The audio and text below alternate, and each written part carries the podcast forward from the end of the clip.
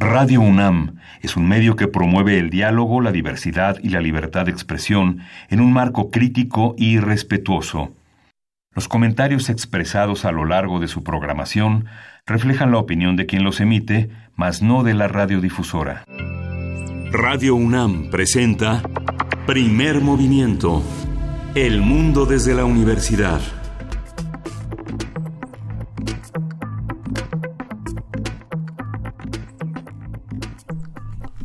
Buenos días, hoy es lunes 4 de marzo y son las 7.05 de la mañana en esta Ciudad de México. Berenice Camacho, buenos días. Hola, ¿cómo estás? Miguel Ángel Quemain, muy buenos días. Así es, eh, buenos días a ustedes allá afuera que nos sintonizan a través del 96.1 de FM. Ya es marzo, ya es, ya es oficialmente marzo, ya entramos en marzo. Eh, si ustedes recuerdan, el viernes pasado, Luisa Iglesias. bueno, primero que nada, ¿cómo estás? Ay, qué gusto escucharte, Berenice, Miguel Ángel. Sí, nos quedamos en episodios anteriores que nuestro reloj decía que no era marzo, que era 29 de febrero y no sabíamos qué día iba a ser hoy en esta cabina. Pero no, ya entramos, ya entramos a marzo aquí, al menos en primer movimiento. ¿Cómo estás? Eh? ¿Qué tal? Que pues muchas, muchas cosas que decir en este arranque de semana. Efectivamente, muchísimas noticias, mucho que platicar. Eh, fue un fin de semana muy movido. Hay noticias importantes, también hay opinión pública y creo que será importante partir de, de esta, de esta encuesta, Berenice, que, que justo publica el financiero. Exactamente, esta encuesta del financiero que se realiza a los 100 días de la toma de posesión del gobierno de Andrés Manuel López Obrador es eh, pues requiere un, balance eh, primero pues será complicado no porque así ha sido su mismo gobierno. Eh, pues, de muchos contrastes me parece. Sigue arriba en sus niveles de aceptación. Eso es lo, lo interesante. Sube dos puntos de hecho de cómo arrancó no ajá sube a 78% arrancó en 76 y lo que hace el, el Universal entre otros detalles eh, es hacer una comparativa entre los distintos periodos presidenciales. Inicia con Salinas quien terminó en 78% su gestión. No nos dice exactamente cómo empieza pero termina termina en 78%, bastante alto. Cedillo después inicia con un 53, cierra con un 69. Eh, pues recordemos que inicia abajo porque tiene un país en crisis económica, es básicamente como le entregan el país, y cierra, creo yo, no tan mal, si remonta hasta 69%. Vicente Fox, eh, el presidente de la transición, ¿no? Pues con alta expectativa, inicia en un 70% y cierra con 61% de aprobación.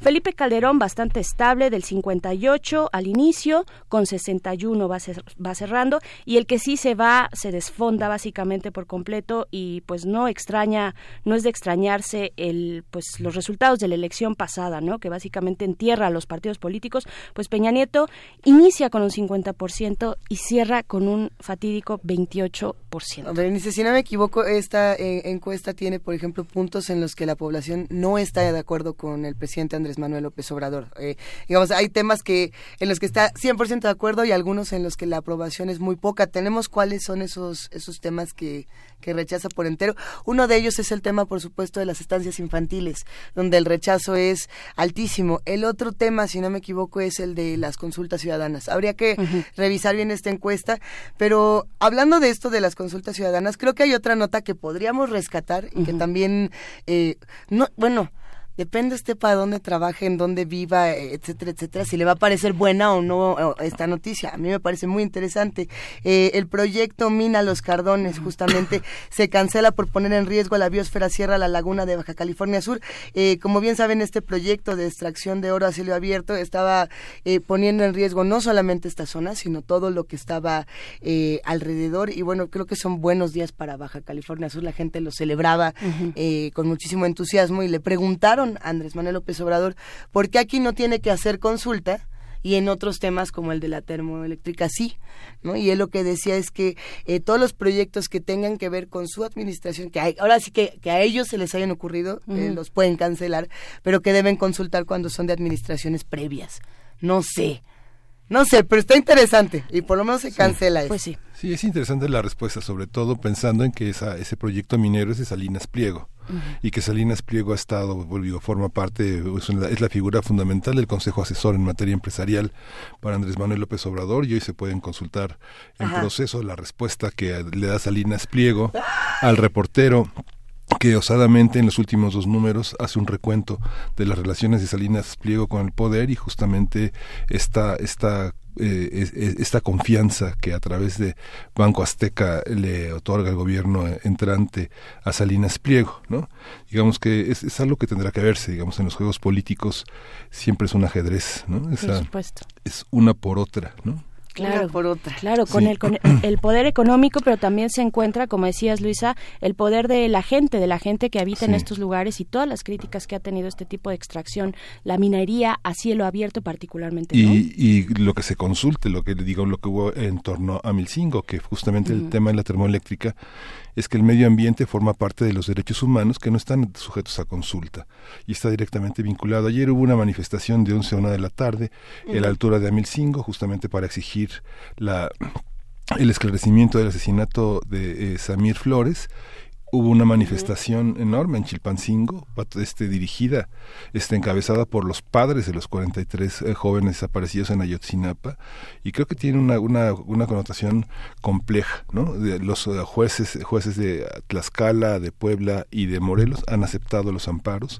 en torno a, la, a, las cuestiones que tienen que ver con, este, no con la termoeléctrica, sino que no se depositen aguas negras en las tierras de cultivo de los, este, de los involucrados en Morelos. Entonces es interesante porque hay varios, varios amparos que ya están recibidos, ¿no? Sí.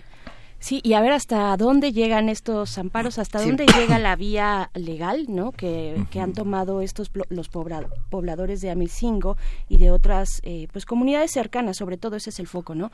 Pero, ajá, a, ver hasta dónde llega, porque algunos han llegado hasta la Suprema Corte, algunos se van a la Corte Interamericana de Derechos Humanos, digamos, hay eh, muestras interesantes de cómo se generan estas luchas desde lo legal y desde los instrumentos eh, judiciales y nacionales e internacionales, ¿no? Y bueno, antes de que pasemos justo a contarles qué vamos a tener el día de hoy en este programa, hay que decir que ayer falleció Enrique Cisneros, el llanero solitito. Ay, sí.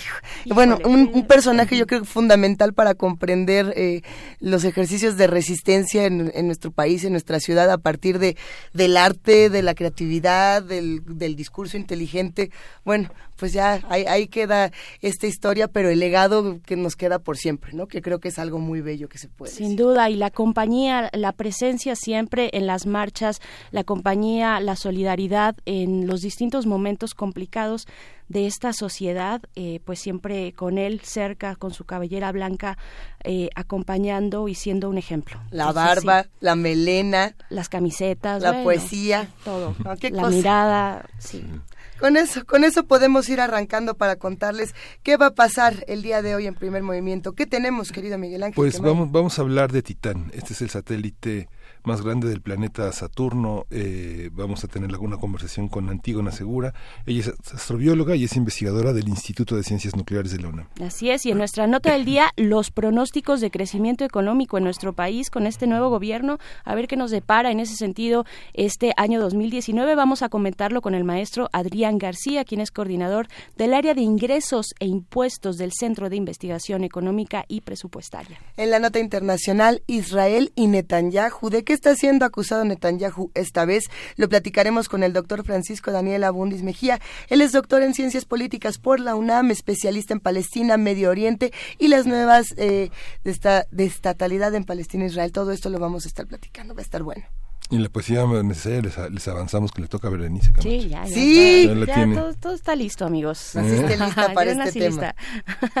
Venga. Y nuestra mesa del día, los, los descubrimientos de la Auditoría Superior de la Federación, bueno, cómo ha trabajado en las recientes fechas y qué se está eh, perfilando, cuáles son las investigaciones, las líneas, aquellos puntos rojos del el desvío de recursos en nuestro país a nivel federal. Lo estaremos platicando con Eduardo Boorques, quien es director ejecutivo de Transparencia Internacional en México. Cerramos este programa con una noticia importante que eh, nos ayuda a celebrar, por supuesto, la labor de Radio UNAM de la fonoteca de nuestra eh, universidad. La UNESCO declara memoria del mundo al programa radiofónico Foro de la Mujer de Radio UNAM. Vamos a estar platicando y vendrán a esta cabina. Qué gusto poder celebrarlo todas juntas. Eh, Carmen Limón, subdirectora de Evaluación, Programación y Planeación de Radio UNAM. Yolanda Medina, jefa de la fonoteca. Alejandro Gómez Arias de Radio UNAM. Y por supuesto, Benito Taibo, director de esta estación Eh, a todos ellos desde ahora les mandamos el abrazo lleno de admiración por este gran trabajo y ya estaremos platicando con todos los que hacen comunidad con nosotros de qué se trata. De qué se trata, recordando al aire Qué buena noticia. Exactamente. Saludamos a las frecuencias universitarias de Chihuahua y les tenemos algunas noticias felices, otras no tan, no tan felices, algunas que nos ponen tristes, fallecimientos este fin de semana y hoy amanecemos con música de The Prodigy. Eh, eh, Keith Flint, este vocalista que bueno, eh, a muchos nos da tristeza que, que lo encontraron el día de hoy. Ni siquiera sé muy bien qué es lo que ha pasado con esta nota porque hasta ahora solamente se dice que encontraron a Keith Flint en su casa. Eh, eso es todo lo que sabemos. Sí, bueno, si lo hubieran encontrado con vida, esta, sería una noticia muy extraña. Sí, sí, sí. Pero, no, bueno, es, que, tal vez lo encontraron y después algo pasó y ya finalmente murió. Eres la, eres la mejor, la mejor. Hay, que, ser puntuales porque, híjole. Eso le hubiera encantado a Kit Flint. Esto que acaba de pasar en esta cabina, él le hubiera disfrutado muchísimo. Es difícil esta nota para todos los admiradores de la música técnica electrónica y demás. Vamos a ponerles un poquito de música y la menos... Eh, brutal para las 7 de la mañana, pensamos que es Out of Space. Venga, vamos a escucharla. Primer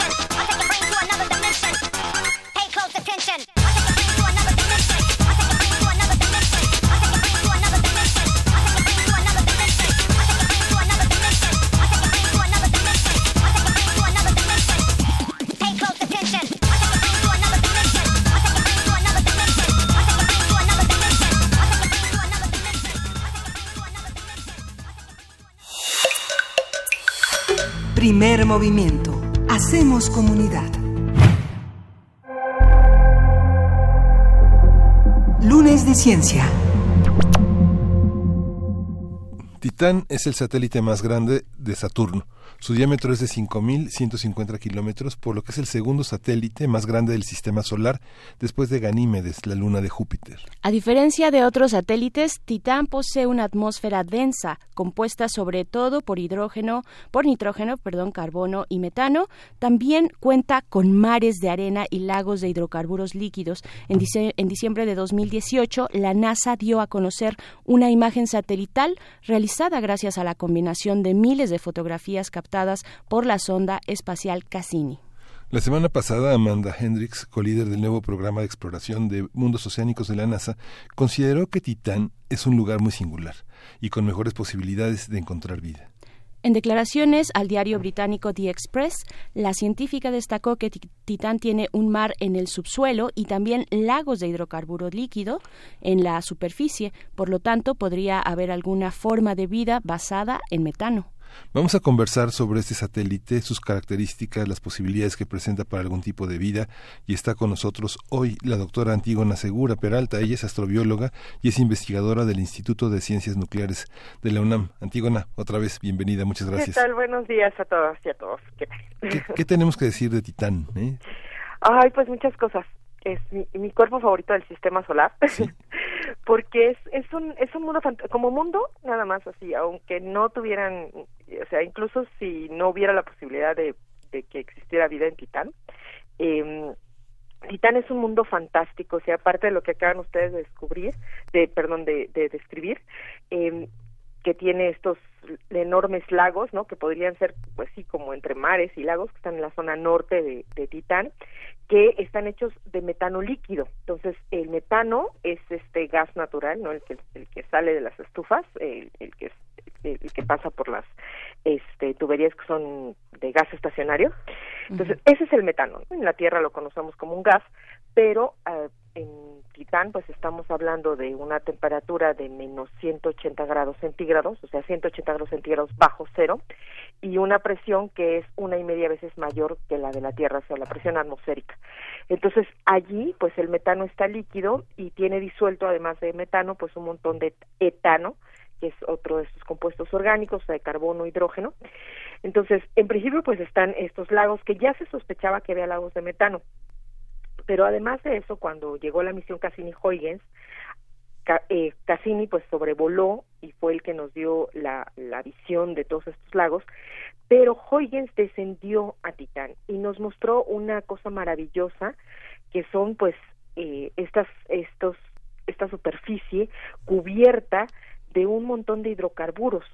los hidrocarburos vienen de la reacción química en la atmósfera del metano y el nitrógeno que contiene. El metano es carbono e hidrógeno y pues el, el otro es nitrógeno, ¿no? Entonces, entre el nitrógeno y el metano se dividen por eh, las partículas de alta velocidad que llegan del, del espacio, por la radiación ultravioleta del sol, y entonces empieza a haber un montón de reacciones que genera eh, moléculas orgánicas. Y estas moléculas orgánicas justamente generan el color naranja con el que podemos, bueno, si, si buscan una fotografía de Titán, pues lo que puedan ver es una bola naranja, que no parece tener mucho chiste, pero bueno, la cosa es que esa bola naranja en realidad es el resultado de todos estos compuestos en la atmósfera que están flotando y que están dispersando la luz naranja y por eso es que lo vemos de ese color. Entonces, esos, esos compuestos orgánicos se depositan en el suelo, todo el suelo de, de Marte, perdón, de, de Titán está totalmente cubierto por material orgánico, incluso se forman dunas. Entonces, imagínense que en vez de tener arena del desierto, como la, la arena del desierto aquí en la Tierra, está hecha de silicatos de silicio y oxígeno. Allá las dunas son enormes, además así son cosas larguísimas de dos kilómetros de, de, largo y cosas así, y de metros de altura. Eh, estas dunas están hechas de este material orgánico que se está depositando en la superficie. Entonces, lo que nos mostró Huygens fue pues rocas además, ¿no? Pero estas rocas, a diferencia de las rocas de la Tierra, son de hielo de agua, porque el hielo de agua a 180 grados centígrados, o sea, porque el agua a 180 grados centígrados bajo cero, pues es hielo. Entonces, la superficie, digamos, la corteza de Titán es hielo de agua, que está cubierta encima por esta capa de hidrocarburos que se están generando.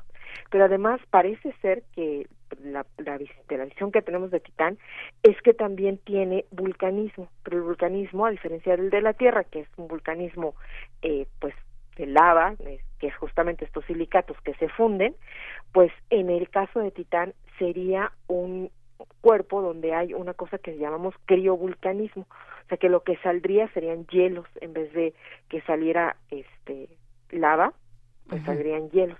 Entonces, geológicamente es un mundo fascinante. Debajo de la corteza es posible que haya una zona con agua líquida, que es a lo que se refieren con los con un océano de agua líquida, que digamos en su estructura es posible que esconda bajo una una un océano de agua. Entonces, eh, la cuestión allí es, bueno, ok, a ver, tenemos carbono y tenemos un líquido, hecho por dos líquidos. Eh, uno son los el líquido del metano, de los lagos y el otro sería el líquido agua debajo de esta capa de hielo de agua que sería la corteza de titán. Si pensamos que la vida en la Tierra está basada, perdón, en la química del carbono y en un líquido que en el caso de la Tierra es el agua líquida, pues entonces podríamos pensar que este mundo que está lleno de, de carbono y además de carbono orgánico, en el sentido que es carbono con hidrógeno y otras nitrógeno, ¿no? O sea, no, no es carbono orgánico porque lo haya producido la vida, sino porque hay reacciones químicas que lo producen. Entonces, si tenemos compuestos orgánicos y líquidos, pues cuál es la posibilidad de que haya vida en Titán, ¿no? Y esto lo venimos pensando desde hace como 10 años, o sea, eh, esto no es no es nuevo, ¿no? O sea, eh, la, la, la noticia, pues esta vez eh, digamos, como siempre, pues hay que poner este encabezados que llamen mucho la atención, ¿verdad? Para que, para que la gente los lea, pero en realidad lo que sucede ahí es que nosotros, eh, o sea, en la comunidad científica y específicamente quienes hacemos astrobiología, pues llevamos interesados en, en Titán desde hace muchísimo tiempo, justo por eso se hizo esta, esta misión Cassini-Huygens, pues para poder este entender qué es lo que estaba pasando con, con este con con Titán, no sé cómo, cómo era por dentro, por qué tenía tanto metano en su atmósfera, tiene como 10% de metano en su atmósfera, lo cual es mucho, considerando que el metano, eh, lo que sucede es que cuando llega la radiación ultravioleta se destruye. Entonces tenía que haber un ciclo de regeneración de metano y se nos ocurrió que ese ciclo tenía que ser un líquido en la superficie.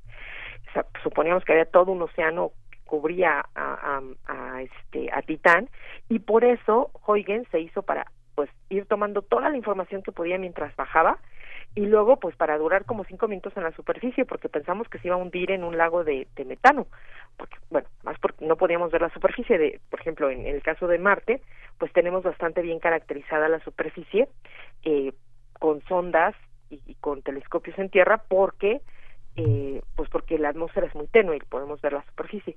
Pero acá no, acá no podíamos ver la superficie, entonces no teníamos idea, entonces dijeron, no, pues vamos a mandar a Huygens que pues dure, o sea, que tome datos todo lo que pueda durante sus primeros minutos de descenso y, de y de aterrizaje y después de eso pues vamos a ver qué pasa. Y bueno resultó que no no estos lagos de, metano no eran tan abundantes como suponíamos pero están allí. Entonces hay un ciclo que, que está regenerando el metano no entonces eh, todas estas pistas pues ya las teníamos desde hace décadas y con Huygens pues y con Cassini pues ya tuvimos muchísima más información y ahora sí pues nos ponemos nos podemos poner a trabajar en especular acerca de cuál es la posibilidad de que haya vida en Titán. Claro. Doctora Antígona Segura, te saluda Berenice Camacho, buen día. Hola. Eh, ¿Qué tal? ¿Cómo, cómo, ¿Cómo se da una misión como esta, la misión Cassini? ¿Qué, qué, qué involucra? ¿Cuántos recursos? ¿Cuánto tiempo lleva? Eh, ¿Y cuál es su, eh, pues, digamos, su lapso de vida una vez que está orbitando el objetivo que se propone? ¿Cuál, cuál, perdón? es que no, no escuché el nombre de de la misión por la cual me preguntaste. ¿De esta última, de Cassini? Ah, Cassini, bueno, este Cassini duró eh, del orden de 10 años. ahorita, eh, perdón, no, no recuerdo exactamente las fechas, pero Cassini, o sea, esas, ay, disculpen. No te eh, preocupes, muy em, tempranito es. sí, y es lunes. Hace dos segundos mi voz estaba muy clarita y ya. eh, bueno, lo que sucede con, con Cassini, eh, todas estas misiones que se mandan hacia hacia cuerpos planetarios que se llaman eh, misiones de espacio profundo del JPL eh, o sea normalmente las las eh, planea y las construye el Jet Propulsion Laboratory estas misiones pues se planean más o menos llevan un lapso de 10 años más o menos para planearse y finalmente construirse entonces, desde que la misión se propone, este, se decide que sí se le va a dar apoyo, etcétera, más o menos implica unos 10 años de trabajo.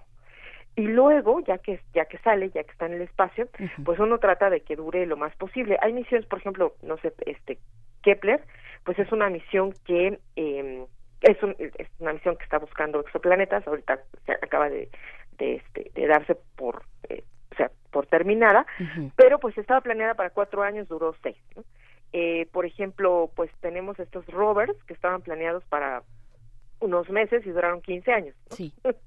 Entonces, estas misiones no siempre este, eh, duran lo que esperamos y a veces duran menos, lamentablemente, pero las ocasiones en que en que duran mucho más, pues digo, pues lo festejamos y seguimos este eh, utilizándolas, ¿no? Cassini Huygens además fue una misión muy interesante porque fue una, una misión que hicieron entre la Agencia Espacial Europea y la NASA. Entonces, eh, Huygens era, había sido hecho por los europeos y Cassini fue hecho por, por la NASA, entonces eh, Cassini llevaba adentro a Huygens y lo, lo tiró, digamos, en Titán para que pudiera explorar Titán. Entonces fue una, una misión, este, pues, muy interesante. Y eh, la misión Cassini tengo entendido ahorita disculpen no tengo así como el, el dato exacto pero eh, no ya lo tengo. Este fue el 15 de octubre de 1987 se lanzó y terminó la misión en el 2017 lo eh, o sea apenas el año pasado terminó la misión. Claro que ojo que o sea se lanzó en 1997 pero no llegó luego luego no se tardó este se tardó varios años en llegar a, Saturno y, estudió todo el todo el sistema Saturno Cassini. Y, y, Huygens estaba hecho pues nada más para ser desplegado en Titán. Entonces si ustedes revisan pues las las imágenes de, de Titán eh, tomadas por Cassini y por este y por Huygens pues es maravilloso. O sea descubrimos por ejemplo cómo llueve en Titán no o sea eh, se, se evapora el metano forma nubes de metano y luego llueve ese metano hacia la superficie entonces, eh, les digo, es un mundo geológicamente maravilloso. Regresando a la parte de eh, las misiones de la NASA, este es Cassini, que ya finalizó, que nos dio un montón de información, pero no estaba hecha como para decir vamos a buscar vida en Titán. Ahorita hay una nueva misión que se está proponiendo, que es Dragonfly eh, Libélula, que eh, la idea es que vaya una especie de helicóptero con cuatro hélices, un, dron, un dron grandote, eh, para explorar eh, Titán, ¿no? Entonces el chiste ahora sí es que nos demos vuelo en Titán, que podamos eh, pues movernos y poder, pero aquí estamos pensando no en movernos sobre el suelo como en el caso de los rovers de, Marte, sino que ahora pues sería eh, pues ir explorando, volando sobre la superficie de Marte, pero volando pues a una distancia muy pequeña de la superficie, pues para poder ver todos los detalles que, que nos interesan de, de, de Titán en realidad todavía sería una misión que pues estaría tratando de entender mejor las características de, ese cuerpo planetario, de, este, de esta luna, ¿no? Eh, no es exactamente todavía una misión para buscar vida, pero sí nos daría mucha información acerca de la posibilidad de vida en Titán. Con lo que tenemos ahorita, sabemos que la temperatura en la superficie eh, representa un problema. Sí. Un problema en dos sentidos. Uno, en el hecho de que pues las reacciones químicas son muy lentas a baja temperatura, entonces esto haría que todos los procesos metabólicos de la vida, o sea, la forma en que la, vida obtiene energía, pues podrían ser demasiado lentos, ¿no? Esto, digamos, pues, la vida puede tomarse más tiempo y ya, ¿no? Pero hay otro que es mucho más problemático, que es, es o sea, justamente la temperatura, pues nos imaginamos algo congelado, ¿no? En cuanto pensamos en, en bueno, cero grados centígrados ya es ya es algo congelado, pensamos en agua congelada. Pero ¿qué sucede, por ejemplo, con un, eh, si nosotros ponemos una célula nada más? Eh, las células, las, eh, las paredes celulares están hechas de lípidos. Entonces, eh, que digamos, eh, los lípidos, las grasas son los lípidos de las, de los, este, de los animales. Entonces, están hechas de lípidos y resulta que pues cuando tú pones esa estructura de lípidos en, a 180 grados centígrados bajo cero, pues se congela y entonces deja de tener todas las funciones, o sea, se congela en el sentido de que las moléculas se quedan como detenidas y entonces deja de tener todas las funciones que necesita tener una pared celular, que es, pues debe tener cierta eh, movilidad, eh, debe tener cierta permeabilidad, esas cosas dejan de suceder. Entonces, hace, eh, hace un par de años se propuso un, grupo de, investigadores propusieron la posibilidad de, esto fue en el 2015, eh, propusieron una posible membrana que estaría hecha de nitrógeno, pero las moléculas serían muy chiquitas y entonces esto permitiría que, las, que la molécula no se congelara, que pudiera seguir teniendo movimiento y de esa manera tuviera la permeabilidad y la movilidad que requiere una membrana.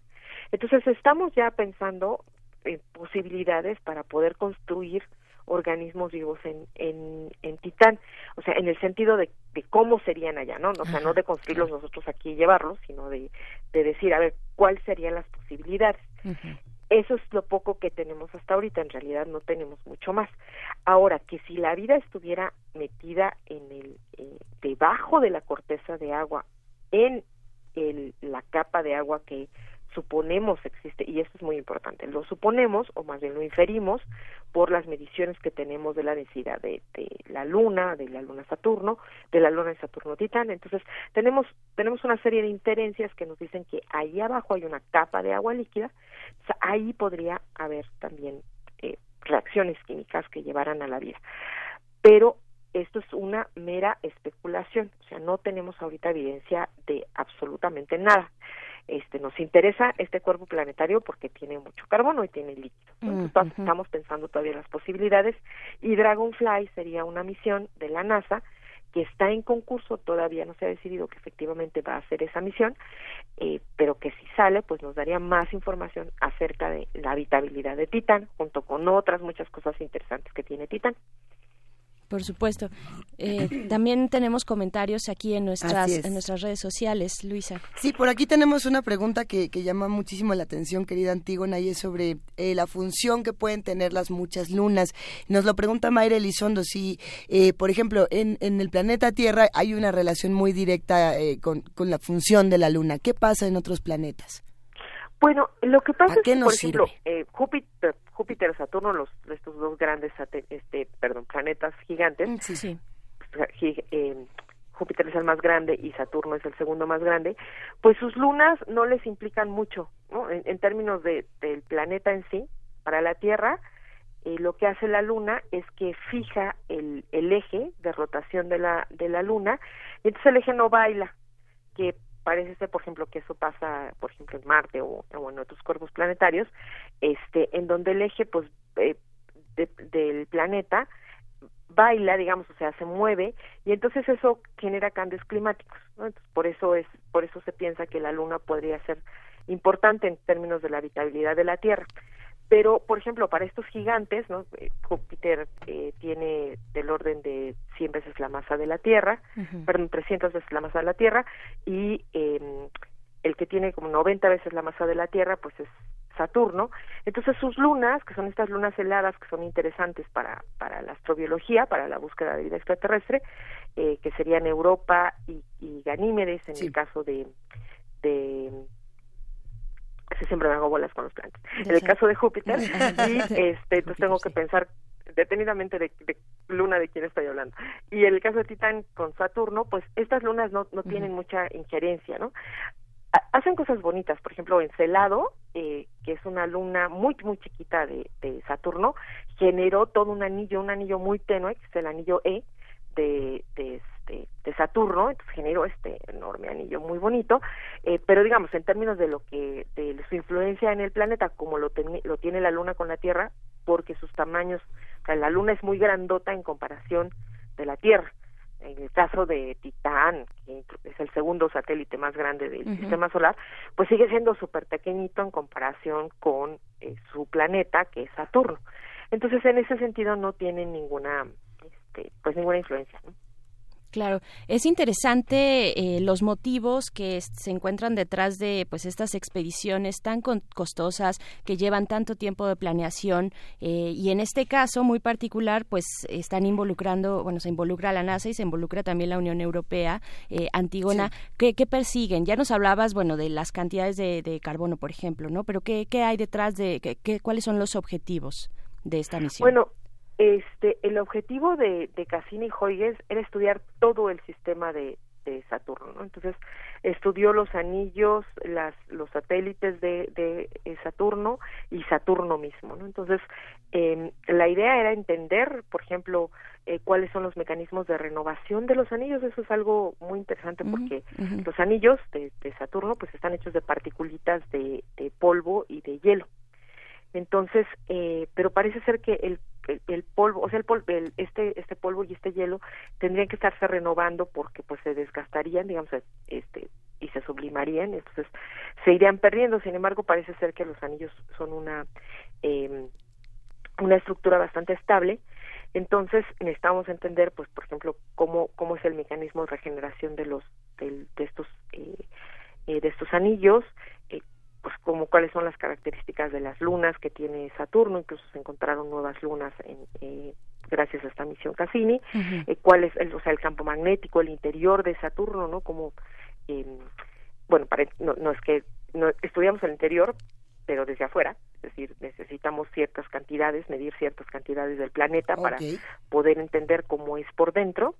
Entonces, eh, pues todas estas cosas fueron las que las que se dedicó Cassini Huygens, ¿no? O sea, realmente eh, fue una de estas grandes misiones, igual que la misión Galileo, que le tocó explorar todo el sistema de Júpiter, es similar, Cassini le tocó explorar todo el sistema de Saturno, y aparte llevaba Huygens, que es una de las misiones pues más exitosas, ¿no? O sea, si ustedes ven los videos de cuando, en el momento que aterriza, ¿no? O sea, del, del control, de la cámara de control, donde están todos los científicas y científicos que participaron en esto, fue una gran celebración, fue una emoción enorme, porque bueno, o sea, tantos años de misión, ¿no? En el sentido de que desde que la planearon, la mandaron, este llegó, etcétera, y finalmente aterriza y, y o sea, tomar mediciones mientras cae una nave hacia en la atmósfera de un, de un cuerpo planetario, eso no es trivial, ¿no? Eso fue, uno de los grandes logros, ¿no? De, de, de, de Huygens, poder ir midiendo temperatura, este, densidad del aire, etcétera, recolectando partículas, midiéndolas, etcétera, en los pocos minutos que tenía antes de, de llegar al suelo. Entonces, esta fue una, una gran misión que nos dio un montón de información acerca, o sea, me, me podríamos estar así programas y programas. Este, hay una hay un artículo en cómo ves que se llama eh, El Señor de los Anillos, donde hay qué bonito. Este, la revista como ves de la UNAM, ¿no? De nuestra UNAM. este pues pueden, de hecho está, eh, creo que el artículo está en línea, si buscan así El Señor de los Anillos, en cómo ves, pues ahí les da un recuento más o menos este de qué fue las cosas que se encontró en esta, esta misión. Sí, justamente ya encontramos aquí el, el, artículo El Señor de los Anillos y las Lunas de la revista. Eh, como ves, lo vamos a estar compartiendo en, en nuestras redes sociales, querida Antígona Segura.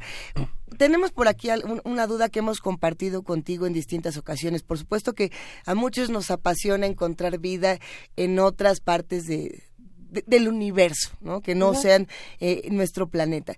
Si encontráramos vida en, en, alguna parte, no necesariamente en Titán, pero tratando de plantearlo nada más por las características que tiene eh, en este caso particular, ¿cómo sería? Eh, ¿cómo, cómo, cómo, imaginas, con todo tu conocimiento, Antígona Segura, que sería la vida en otros planetas?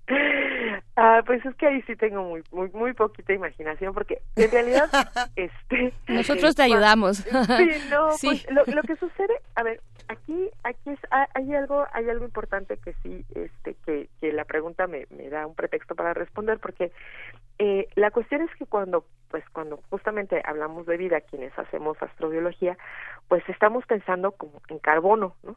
Y las moléculas de, o sea, el carbono, el átomo carbono eh, forma moléculas que pues son pueden ser muy complejas porque pues tiene estos cuatro enlaces no químicos y entonces decimos ah bueno la vida basada en carbono pero entonces una vez que ponemos así el elemento y decir ah bueno pues ya está ahí el carbono y empieza a generar moléculas en realidad no tenemos idea de qué es lo que va a resultar de ahí no y por ejemplo si pensamos en, en la en la vida en la tierra pues podemos pensar en cosas súper variadas no o sea eh, organismos que viven en el fondo del océano este no sé eh, microorganismos que que comen metano o comen rocas o eh, usan nitrógeno este viven a, a, en volcanes submarinos o viven en el hielo o sea podríamos pensar en un montón de variedades sin embargo toda esa variedad pues está hecha nada más de carbono y, y de y, y digamos eh, una parte central de la vida en la Tierra pues es el es esta molécula que tenemos en nuestras células que se llama el ADN no el ácido desoxirribonucleico y este ADN pues nos dice o sea el hecho de que lo compartamos todos pues nos dice que había un origen común. Entonces imagínense de este origen común resulta toda esta variedad impresionante de vida si alguna vez pues o sea si van a los museos de historia natural, ¿no? Y ven a las criaturas que nos precedieron, ¿no? O sea, casi cualquier extraterrestre que se puedan imaginar está representado en algún momento del pasado de, de la Tierra, ¿no? O del, del presente. Sí. En el sentido de que, pues, las formas que nos hemos podido imaginar, etcétera, pues, las acabamos viendo por ahí, ¿no? En, en algún microorganismo, en algún ser del, del pasado de la Tierra. Entonces, es muy difícil para los seres humanos pues salirnos de esta de pues de este imaginario que de alguna manera está construido pues a partir de lo que ya sabemos ¿no? Claro. entonces por eso pues a mí se me hace muy complicado también decir bueno pues cómo serían pues nomás les puedo decir que serían basados en carbono pero que el carbono finalmente nos podría dar una variedad de cosas que, que no hemos imaginado no entonces este no sé, perdón, perdón por aumentar no, y, que, duda, y que no han imaginado en otros ámbitos, ¿no? Esa es, esa es también la duda de, de, quienes hacemos ciencia, ¿no? ¿Cómo sí. es? y quienes no, no lo han imaginado en otros ámbitos. Si uno piensa, por ejemplo, de Julio Verne y la espeleología submarina hasta Úrsula K. Le Guin, ¿no? Es, es un universo que siempre ha estado en las expediciones de fotógrafos de National Geographic, en las colecciones de, revistas de viajes, de los grandes fabuladores que finalmente lo que no tienen es las condiciones eh, sobre lo que no especulan son sobre las condiciones atmosféricas, la presión, la, temperatura, ¿no? Pero todo lo demás, todo el mundo geológico ahí está en la literatura de ciencia ficción, ¿no? Sí. sí, la ciencia ficción nos ha dado mundos maravillosos, ¿no? Este, o sea, bueno, de, por ejemplo, Dunas, ¿no? Que fue este este primer mundo que fue descrito así con toda su geología y sus, bueno, el el mundo descrito era Arrakis, ¿no? En la novela Dunas, este y estaba descrito con una este con un detalle, ¿no? Cuál era su geología y cómo era en el hemisferio, cada hemisferio y sus ecosistemas y todas esas cosas. Digamos que lo la, eh, quienes escriben ciencia ficción nos han dado este mundos y, personajes maravillosos y yo yo yo me quedo todavía con esos la verdad. Hay unos bastante imposibles pero hay otras cosas muy interesantes en la ciencia ficción. Y mira que hacía un buen rato que no mencionábamos la publicación de esta novela de Dunas precisamente que tenía escenarios completamente distintos y que además las adaptaciones cinematográficas le quedan mucho a deber en términos de imaginación. Y eso que se la, se la aventó David Lynch pero bueno, será, será para otro espacio. Querida Antígona Segura, ¿con qué nos vamos a quedar y dónde te podemos encontrar?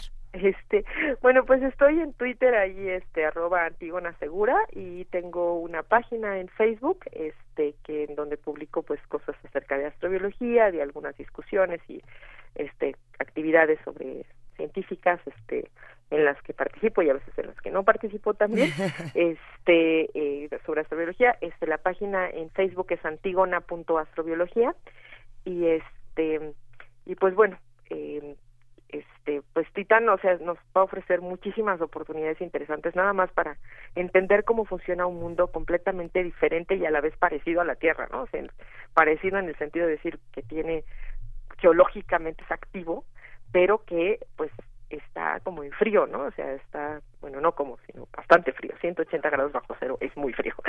Entonces, este, pues esperemos que Dragonfly se haga realidad, esto pues va a ser, ¿no? O sea, para cuando Dragonfly llegue, pues son 15 años más o menos, pero si es así, pues nos va a dar muchos, o sea, entre lo que lo construyen, etcétera, y lo mandan y llega y etcétera, pues entonces van a ser unos 15 años más o menos, pero pues este no, nos daría información, estoy segura que nos seguiría sorprendiendo sobre este satélite. Así Sin duda, sin duda, querida Antígona, eh, sorprendente todo lo que nos cuentas, todos estos descubrimientos y también eh, interesante ver cómo puede repercutir, cómo estos datos, estos, esta cercanía a través de estas ondas pueden y, repercutirán en la investigación, ¿no? Aquí, aquí en la Tierra, aquí en nuestra universidad también, ¿no? Pues sí. Bueno, muchas gracias, Antigona. hasta luego. Vamos a escuchar lo que de Saturno tienen de Olympians.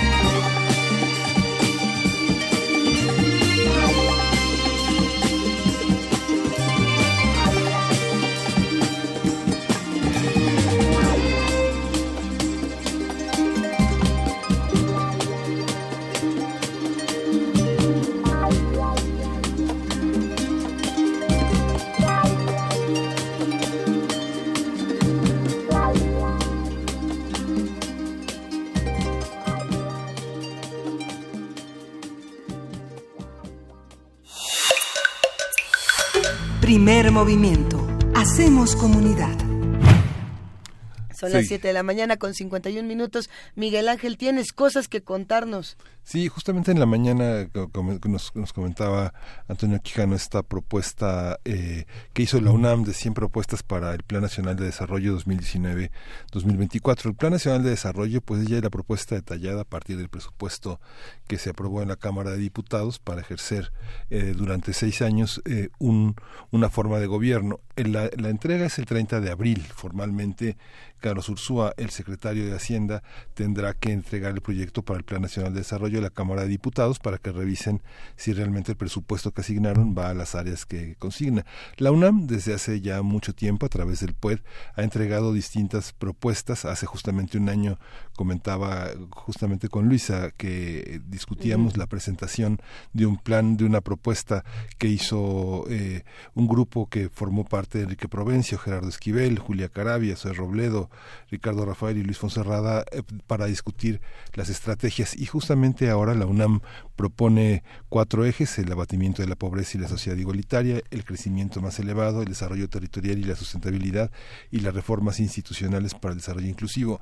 Vale la pena revisarlas. Hay, una, hay un espacio en el PUED, pued.unam.mx, donde hay propuestas para desarrollo hasta 2030 es interesante cómo las perspectivas han hecho esta, esta, visión y cómo, por ejemplo, contamos con un informe del desarrollo en México del 2015, cómo se compara 15 años después en 2030 y cómo entender esta idea del crecimiento que justamente será uno de los temas que trataremos en nuestra siguiente hora.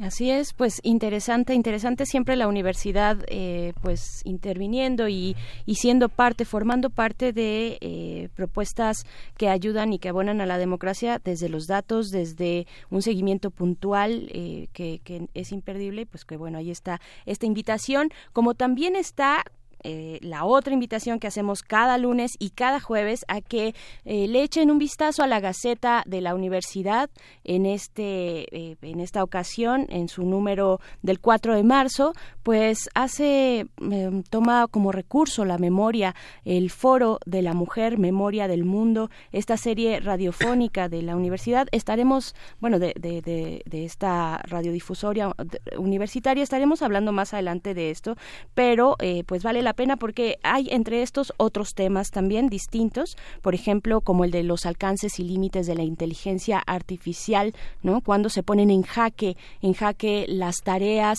eh, pues que han sido delegadas a este mundo virtual, a las computadoras particularmente, y cuándo suelen fallar, ¿no?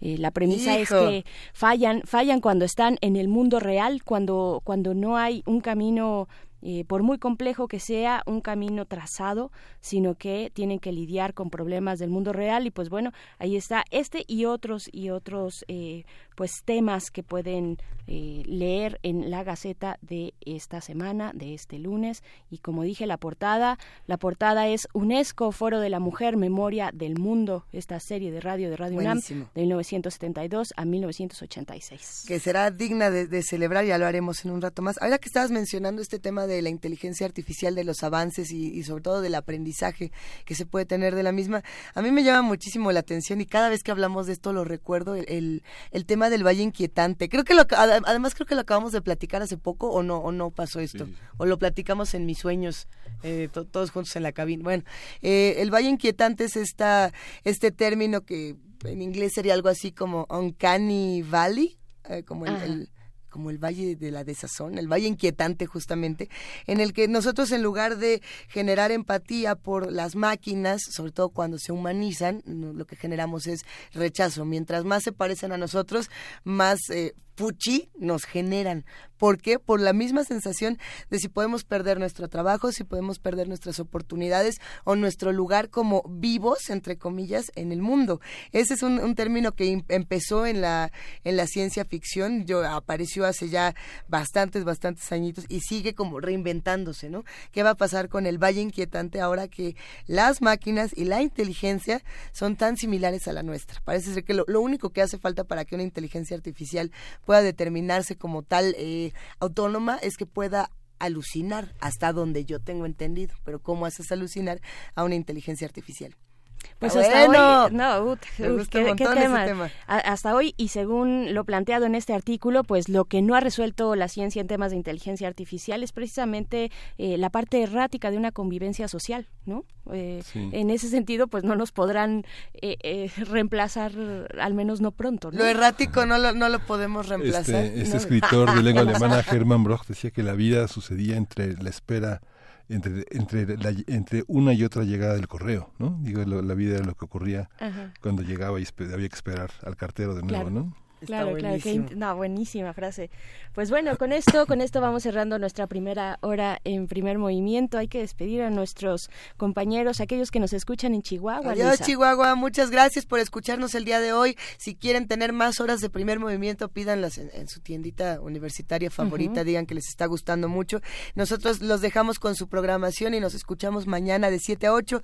Los que se quieran quedar con nosotros, agradecemos muchísimo que hagan comunidad a través del 860 de AM, del 96.1 de FM y por supuesto de www.radio.unam.mx.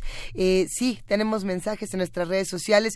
Ya les estaremos platicando un poco más de lo que tendremos en la siguiente hora, que vamos a estar hablando de Netanyahu. Vamos a estar tocando temas eh, complejos para nuestro país y para el resto del mundo. Así que acompáñenos, por favor. Cerraremos, les pondremos musiquita, señora productora, o nos vamos así como va. Bueno, vamos a una pausa y ya volvemos. Venga ya.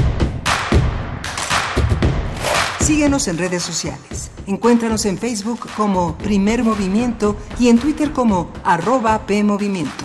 Hagamos comunidad.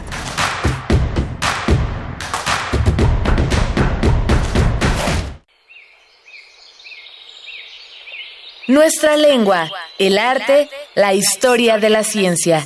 Su semilla fue plantada hace miles de años. Nada nuevo bajo el sol. La clave se encuentra en el pasado.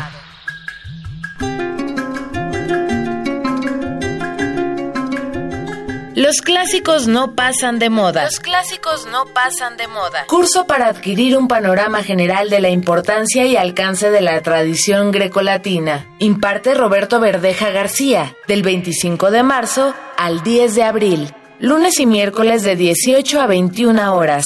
Adolfo Prieto 133, Colonia del Valle. Informes e inscripciones al 5623-3272. 5623-3272. Radio UNAM. Experiencia sonora.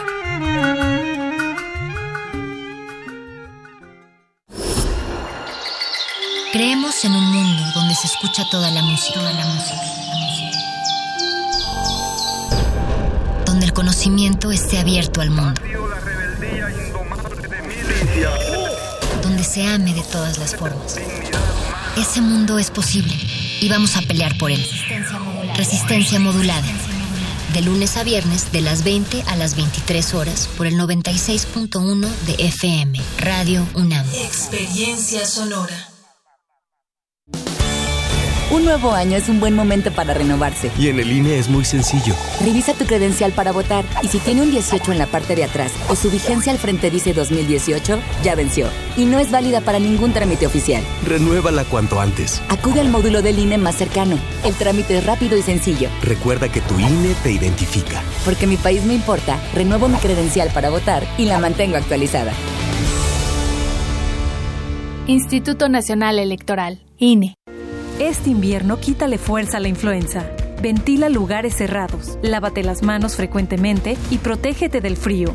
Menores de 5 años, adultos mayores, embarazadas o personas con enfermedades crónicas deben vacunarse. Es seguro y gratuito. Si tienes fiebre, tos, dolor muscular, de garganta o de cabeza, no te automediques. Ve al médico. Gánale al frío y cuida a tu familia. Secretaría de Salud. Gobierno de México.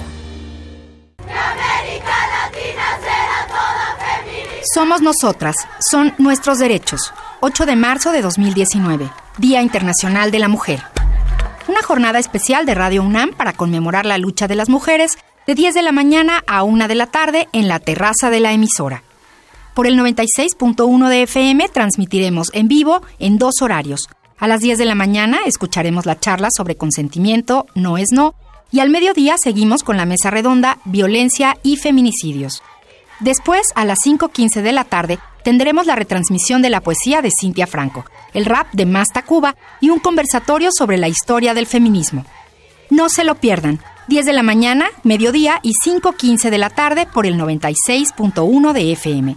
O visítenos en la terraza de la emisora, de 10 a 13 horas. Adolfo Prieto, 133, Colonia del Valle. Radio UNAM. Experiencia sonora. El Festival Internacional de Cine UNAM presenta en su novena edición más de 140 películas en exhibición. Cine contemporáneo, cine de autor, conferencias magistrales, foro de la crítica, funciones especiales, encuentro de programadores y curadores, seminario El público del futuro. Un festival desde la universidad. Del 28 de febrero al 10 de marzo. Centro Cultural Universitario y 16 sedes en la ciudad. Consulta la programación en www.ficunam.unam.mx o descarga la app y sigue toda la información en las redes sociales arroba Ficunam. Ficunam, posibilidades infinitas de mirar.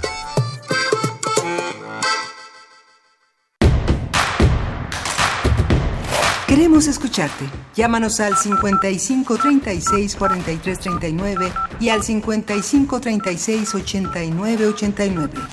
Primer movimiento. Hacemos comunidad. Son las 8 de la mañana con dos minutos. Gracias a los que están haciendo comunidad con nosotros en el 860 de AM y en el 96.1 de FM. Les mandamos un gran abrazo y por supuesto, a ver aquí, ya estamos consultando los mensajes que nos preguntan por Antígona Segura, por sus artículos, por su cuenta de Twitter. Recuerden que está como arroba Antígona Segura, así de sencillo la pueden encontrar. No creo que haya muchas más Antígonas Seguras en este mundo. Seguramente en otros mundos como los que ella se encarga de investigar, a lo mejor podremos encontrar a otra. Abrazo a Alfonso de Alba Arcos, a R. Guillermo, a Eduardo, a Eduardo Mendoza, a Ferali, al Zarco, a David García, Fernando Sansores, a ver, hay muchos, Alberquita, Miguel Ángel G. Mirán, Fugitivo 5 por acá. ¿A quién? Fugitivo 5 también. Sí, sí, sí, que también se une a esta conversación con la doctora Antígona y pregunta, más bien dice, hace, hace un tiempo eh, la doctora Antígona le compartió un artículo sobre cómo sería la vida vegetal si existiera en otras atmósferas. Eh, dice transparente, fluorescente, etcétera. Sería bueno recuperar, que nos lo preste. Ajá, sí, que nos lo comparta. Compártelo por acá, Fugitivo 5. Sí, sería importantísimo para seguir construyendo en esta eh, en, este en estos otros mundos que podemos construir, no solamente los mundos posibles del doctor Alberto Betancourt, sino los que están fuera de este planeta. ¿Qué podríamos hacer y cómo se vería? Eh, ¿Cómo se lo imaginan? Estamos en arroba P Movimiento, en diagonal Primer Movimiento UNAM y tenemos un teléfono que es el 55 36 43 39 y si están de acuerdo nos vamos directo a nuestra nota nacional. Primer movimiento. Hacemos comunidad. Nota nacional. La semana pasada el Banco de México recortó su pronóstico de crecimiento para la economía de un rango entre 1.7 y 2.7% a uno de entre 1.1 y 2.1%.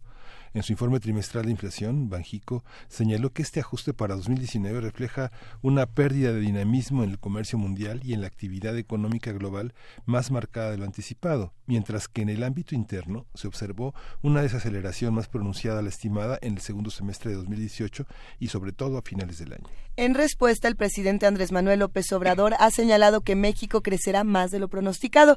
En el marco de la ceremonia de cambio de presidencia en el Consejo Coordinador Empresarial, la iniciativa privada y el gobierno federal acordaron elevar al crecimiento de la economía al 4% anual por medio de la inversión pública y privada, ya sea extranjera y nacional. Sin embargo, el Centro de Estudios Económicos del Sector Privado advirtió ayer que con las acciones del nuevo gobierno se han presentado signos que no impulsan una actividad económica y que generan notas negativas de las calificadoras, por lo que consideró que es prácticamente imposible cumplir con el objetivo de lograr una tasa de crecimiento promedio de 4% en el sexenio. Vamos a hacer un análisis de las distintas cifras que se han presentado como pronóstico de crecimiento, cuáles son, quién las emite, cómo se calculan y qué utilidad cumplen. Para ello nos acompaña el maestro Adrián García, coordinador del área de ingresos e impuestos del Centro de Investigación Económica y Presupuestaria. ¿Cómo estás, Adrián? Buenos días.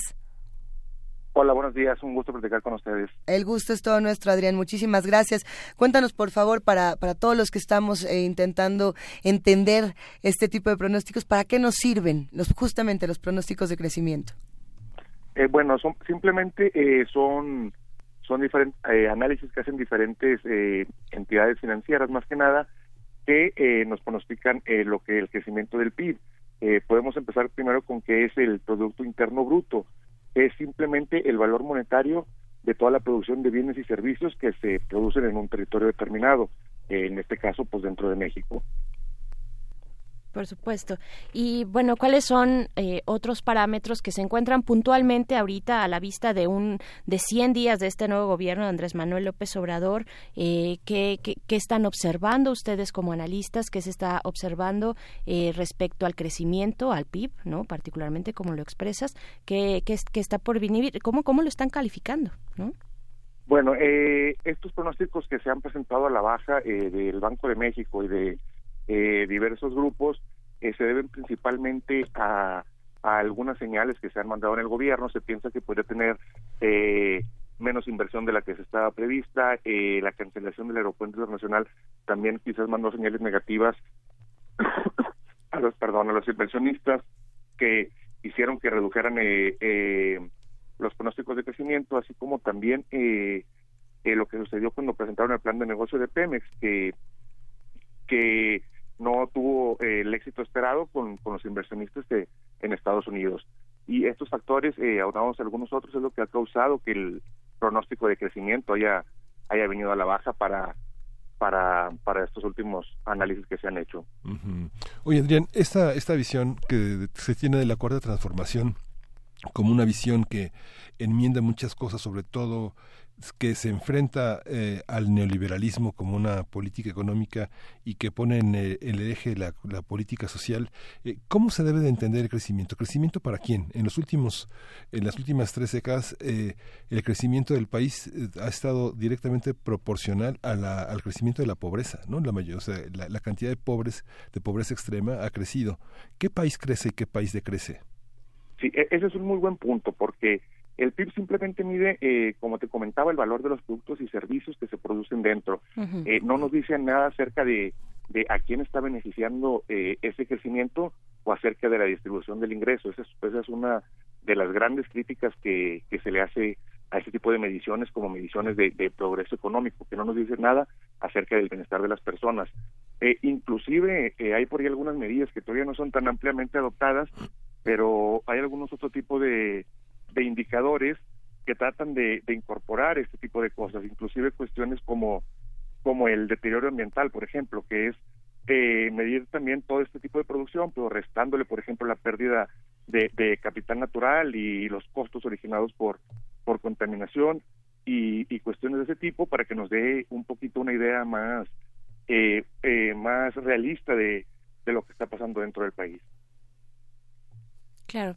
En cuestiones, eh, bueno, en este, en este tema que plantea ya Miguel Ángel Quemain, ¿hay algún, algún momento en el que eh, converjan el crecimiento económico con las visiones de desarrollo, de desarrollo económico, que es precisamente esta parte pues más apegada eh, o, que, no, que nos da lecturas más sobre la, los niveles de pobreza o por el contrario justo de desarrollo de la población?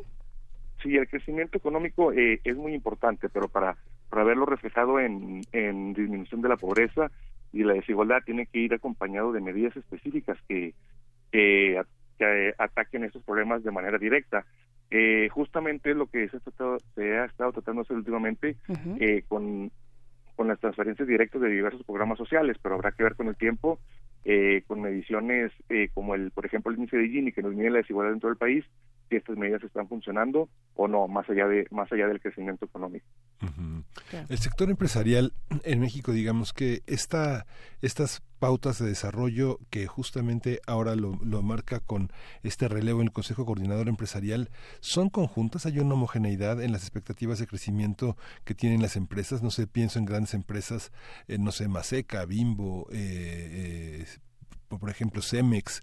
Lo que ellos esperan crecer es o se puede pensar de una manera homogénea en términos de crecimiento del país y no solamente como, como crecimiento de las propias empresas? ¿Hay divergencias en esto?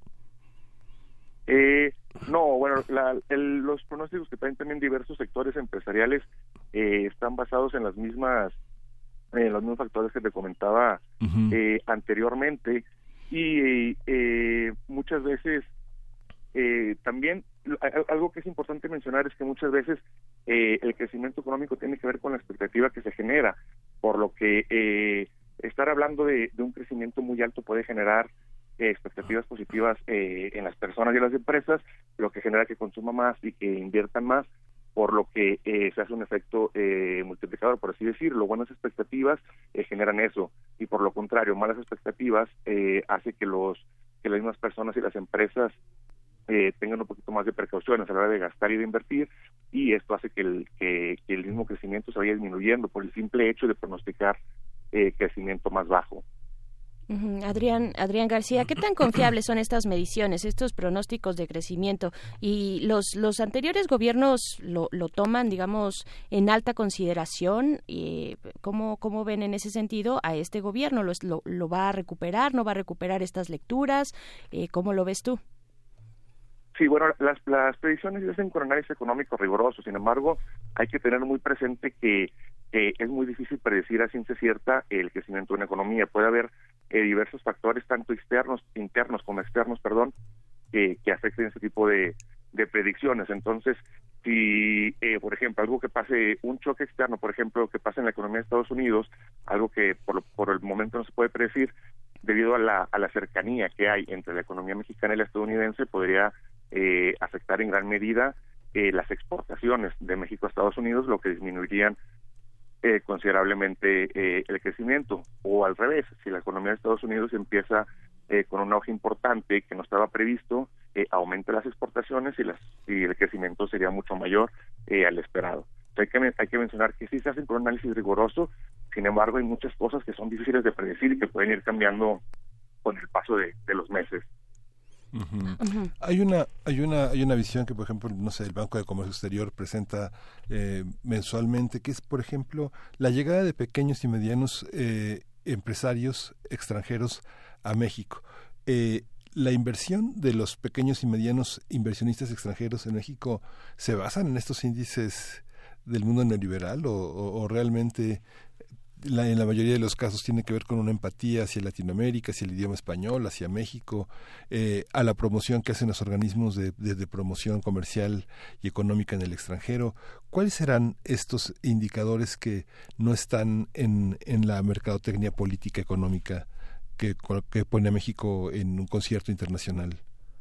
Sí, tienen que ver un, un poco con todo.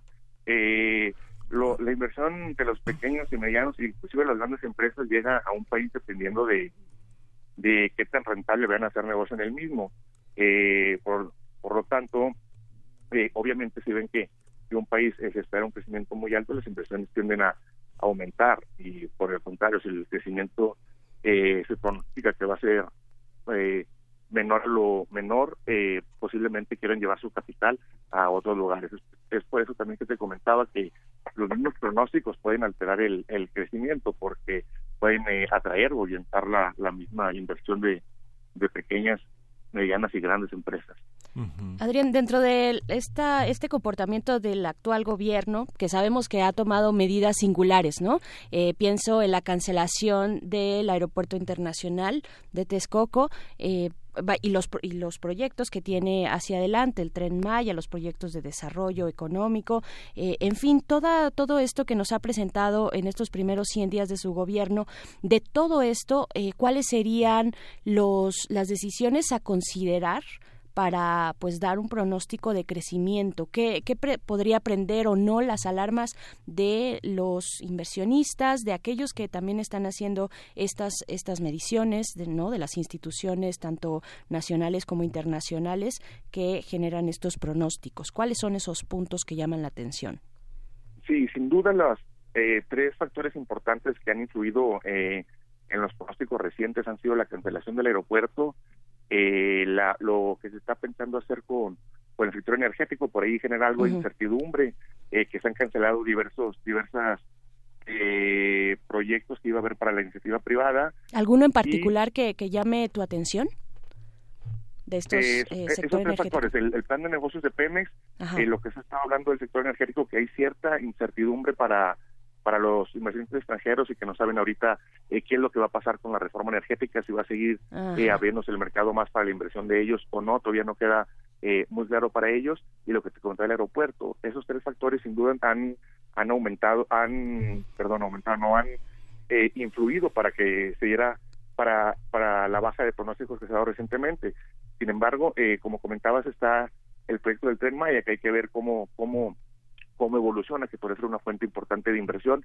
Hay que ver que cómo lo, cómo lo van manejando y ver qué, qué otras decisiones se van tomando en el corto y mediano plazo para ver si pueden revertir esta tendencia eh, que se ha dado negativa, que se ha dado en los últimos meses. A ver, nada más, ahorita que tú lo mencionabas, perdón, y solo para, para apuntalar esto que estás comentando, Adrián, eh, las reformas estructurales de, del eh, expresidente Enrique Peña Nieto, ¿cómo fueron recibidas? Así, en un balance general, ¿cómo, ¿cómo fueron recibidas por estos pronósticos y qué se esperaría, digamos, ahora que pues se, se ha planteado por parte del nuevo gobierno que algunas o muchas o varias, algunas muy importantes, se van a analizar y y probablemente reformar o hasta cancelar, tal vez, ¿no?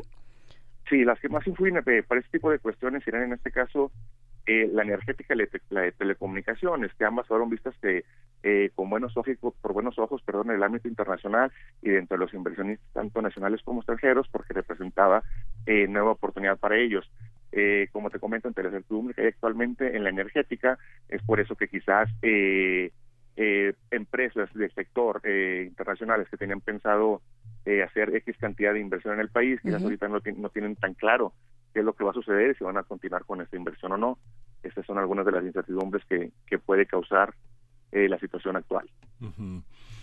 Estas señales están, de, digamos, no contradictorias, pero sí distintas entre las ambiciones que se tienen de, crecimiento de un país como las que propone el Ejecutivo, de tener un crecimiento casi por decreto, donde coloca a los empresarios y por otra parte las alianzas de los empresarios con el Ejecutivo en el sentido de sumarse a las políticas de, eh, de desarrollo social, de estímulo, de eh, trabajo para los jóvenes a través de becas, de capacitación, de insertarlos en el mercado empresarial. ¿Cómo, cómo conciliarlas? ¿Se puede crecer por decreto hasta dónde llega la voluntad de un ejecutivo para orientar la, el crecimiento de un país? Sí, no, por decreto, eh, obviamente el crecimiento por decreto eh, pues no es posible. El, el, en, el Ejecutivo estima eh, su pronóstico de crecimiento del PIB está entre 1.5 y 2.5% eh, para el año 2019 y este lo hacen público en el en el paquete económico eh, cada año. Eh, y como bien mencionas eh, el programa de, de apoyo a los jóvenes y todo eso puede influir en eso sin embargo esa es una apuesta de más largo plazo quizás no sea eh, justamente para para para el mismo 2019 y qué puede hacer con los empresarios pues pues puede llegar a eh, eh, acuerdos, pláticas con ellos para mecanismos para incentivar la inversión, eh, convencerlos de que de que el país va va un buen camino para que inviertan más eh, y darles incentivos para que para que sigan aumentando la actividad económica y por lo tanto eh, el crecimiento sea sea mayor a lo que estos, estos analistas están están estimando eh, por el momento. Sí, Adrián, ¿y qué decir del, del TEMEC? ¿Qué decir de esta reestructura del Tratado Internacional del Tratado de Libre Comercio con América del Norte, de América del Norte, pues que ha marcado esta ruta, esta ruta de crecimiento, ha marcado nuestro crecimiento económico año con año desde el 94 y que ahora se reestructura. ¿Cómo, cómo lo van a leer? Es, es 2019 un año importante en ese sentido, supongo, pero también eh, hay del otro lado eh, un, presidente de los Estados Unidos, pues que está viendo hacia las elecciones, que está jugando también con distintas monedas de cambio, ¿no? Eh, y la económica, por supuesto, que siempre será eh, muy relevante. ¿Cómo, ¿Cómo se leen estos pronósticos cuando pues todavía no entra en vigor este tratado, este nuevo tratado, el TEMEC, eh, pero que pues uno pensaría que están que está próximo a, pues ya a, integrarse no en, la economía bilateral o trilateral de la región. Sí lo dices muy bien. Eh, la, la, la, relación la con la economía estadounidense siempre ha sido un factor muy importante en el crecimiento de México, ya sea eh, de manera positiva o de manera negativa, porque en nuestras exportaciones, nuestro comercio internacional, la gran, la gran mayoría de él está ligado con Estados Unidos. Eh, entonces es importantísimo que, que, entre en vigor el nuevo tratado y que no haya ningún problema de ese lado, sino también podría ser un impacto bastante negativo, en, todavía peor en los procesos que actualmente se tienen. Y, y sí, hay que estar muy pendientes de lo que sucede en la economía de Estados Unidos, porque definitivamente eh, para bien o para mal estamos eh, nuestro crecimiento de nosotros está ligado a, lo que a las situaciones que puedan suceder eh, en nuestro vecino del norte. Estados Unidos es el principal parámetro para pensar el crecimiento del país. ¿Qué otros parámetros hay? ¿Qué pasa con Europa y el resto de Latinoamérica? De, los externos, Estados Unidos sí es el, es el principal, debido a, que te, a lo que te comento, que la gran mayoría de nuestras exportaciones, inclusive importaciones, son con Estados Unidos. Eh, quizás esto no es lo más ideal y debería estar más diversificado, eh, como bien dices, comercial quizás un poco más con, con Europa, con, eh, con Asia, con Latinoamérica y diversificar un poco más todo, todo el comercio exterior de México para eh, no depender tanto como actualmente se hace de un solo país y de los shocks que, que en ese país puedan suceder. Claro, uy, pues qué, qué, qué este panorama se nos, se nos presenta. Eh, Andrés, Andrés García, también, Adrián, perdón, eh, preguntarte respecto a los empresarios, a la relación de los empresarios con el Ejecutivo Federal. Eh, ¿cómo, ¿Cómo se está, cómo estás viendo esta relación? ¿Es tensa por momentos? Al inicio, al inicio eh, de la gestión, pues se, eh, podíamos leer desplegados, ¿no? Desplegados, pues, con respecto al tema del aeropuerto, ¿no? De la, de, la cancelación del aeropuerto, pero después también vemos, pues, reuniones en las que todo parece llevarse de manera tersa, ¿no? ¿Cómo, cómo leer? ¿Cómo leer de pronto la fluctuación en esta relación con empresarios y el presidente de la República? Adrián. Sí, uno viéndolo desde afuera parece ser eh, una relación con, con en donde, como bien comentas, ese, se puso muy tensa con el aeropuerto, después por ahí eh, hubo cierta reconciliación en donde eh, tuvieron varias reuniones y parecía ser que todo que todo iba por buen camino y de pronto otra vez eh, vuelven a diferenciar en algunas decisiones. Eh, yo creo que es importante que, que, se entiendan tanto el gobierno y la sociedad privada porque necesitan trabajar en conjunto para, para el desarrollo del país y mejorar eh, las metas no solo de crecimiento, sino también de desigualdad de la riqueza y de y de todo lo que es necesario para que el país eh, siga desarrollándose. Eh, la promoción de empresarial de México en el mundo eh, tiene que ser solamente responsabilidad de México. La desaparición de ProMéxico es, es, es positiva, es está dentro de los parámetros de la austeridad. Era un fraude. ¿Qué, cómo lo cómo lo cómo se ve desde fuera? La desaparición de qué, perdón? De ProMéxico de esta serie de, oficinas, de 46 oficinas en el mundo para promover a México como un destino de inversión dentro, del, dentro del programa de eh, austeridad que hizo el presidente. Sí, eh, no conozco eh, al punto las razones de por las que ProMéxico ha desaparecido, sin embargo sí pienso que la promoción de México en el mundo para los inversionistas es importante para atraer para traer nueva inversión que como comentábamos hace rato genere genere empleo genere eh, mayores ingresos y por lo tanto eh, mayor crecimiento para el país. Y pienso que es importante eh, promover al país dentro de, diferentes países para, para atraer inversión. Muy bien. Adrián, para despedir esta conversación, ¿con qué, qué, tendríamos que estar observando en los siguientes meses en este sentido? Eh, ¿Cómo, cómo eh, leer también las declaraciones del presidente cuando dice no pues yo no creo no estoy de acuerdo con esas cifras de crecimiento que se están eh, que se están pronosticando eh, pues ¿qué, qué, a qué ponerle atención Adrián Sí, pues esperemos que, que, el gobierno tenga razón y que el crecimiento sea sea mayor a lo que se ha estado pronosticando y pues hay que estar atento a cómo se va desarrollando las diferentes eh, obras de infraestructura como el tren Maya, como el tren Maya, perdón, a ver qué va pasando con ellas y eh, con temas como la reforma energética y y cómo va a desarrollarse también lo de la cancelación del aeropuerto para ver eh, qué señales puede mandar tanto eh, a los inversionistas nacionales como extranjeros. Muy bien, pues ahí está. Muchísimas gracias, Adrián García, coordinador del área de ingresos e impuestos del Centro de Investigación Económica y Presupuestaria. Pues estaremos viendo de manera muy atenta todo lo que se vaya generando respecto a estos pronósticos de crecimiento. Muchas gracias. Gracias a ustedes. Vamos, vamos con música. Tres a tabla, la etiqueta.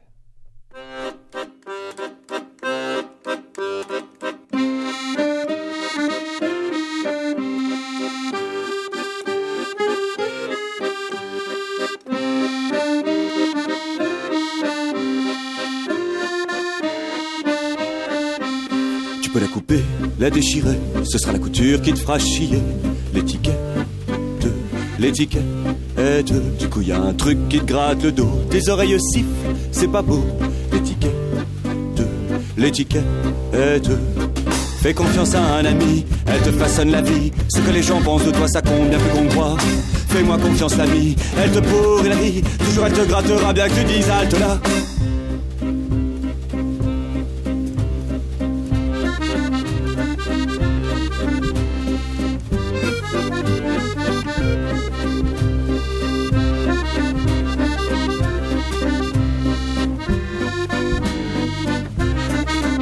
Sais, tu la sens, elle va rentrer, elle se fait un plaisir de s'immiscer.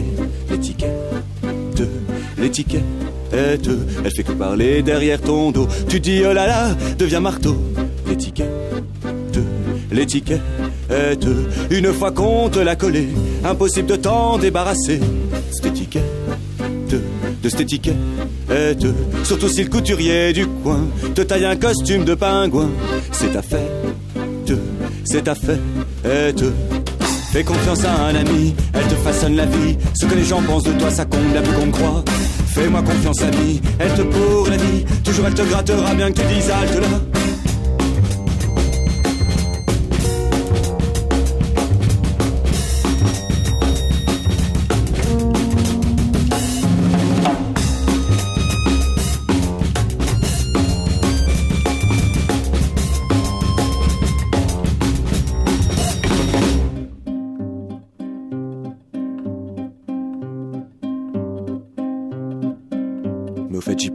Ce serait correct d'envie se faire voir chez les Grecs. L'étiquette, l'étiquette, pour plus se laisser emmerder par un petit machin tout fabriqué.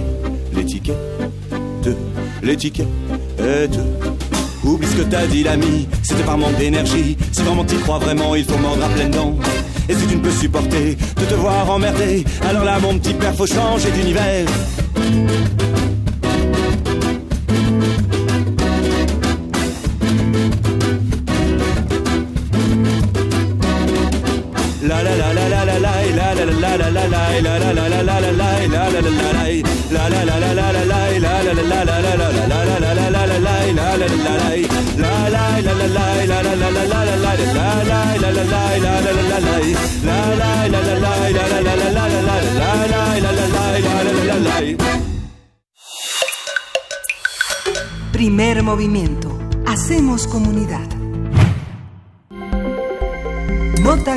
Internacional. El jueves pasado, la Fiscalía General israelí anunció que imputará a Benjamín Netanyahu, primer ministro desde 2009 por cohecho, fraude y abuso de confianza, en un caso de corrupción por los dos últimos cargos en otros dos casos. Netanyahu ha rechazado las acusaciones y ha culpado a la izquierda de organizar una cacería de brujas para acabar con su carrera política ante las elecciones generales del próximo 9 de abril. Ante las acusaciones de la Fiscalía General de Israel, la oposición ha exigido la renuncia de Netanyahu como primer ministro. Ayer, cientos de manifestantes en Tel Aviv exigieron su salida del gobierno. Y bueno, hay que decir, el primer ministro declaró en diciembre del año pasado que si era imputado no dimitiría. Tampoco se prevé que abandone su, su candidatura en los comicios de abril ni la presidencia del partido Likud. A partir de las acusaciones de corrupción contra el primer ministro de Israel, hablaremos de este personaje, su peso político y las perspectivas para su carrera y para su país. Está con nosotros el doctor Francisco Daniel Abundis Mejía, él es doctor en Ciencias Políticas por la UNAM, profesor de la Escuela de Gobierno y Ciencias Sociales del Instituto Tecnológico de Estudios Superiores, Campus Guadalajara, especialista en Palestina, Medio Oriente y las nuevas formas de estabilidad en Palestina e Israel. Buenos días, Francisco Daniel. ¿Cómo está? Hola, buenos días. Un gusto estar con ustedes. ¿Cómo abordar el tema de Netanyahu? Ya desde hace por lo menos un par de años está en este en ese territorio de acusado. Es la primera vez que el fiscal general toma toma riendas en el asunto. Eh, sí, eh, ¿cómo abordar este tema tan vaya tan tan coyuntural en este momento?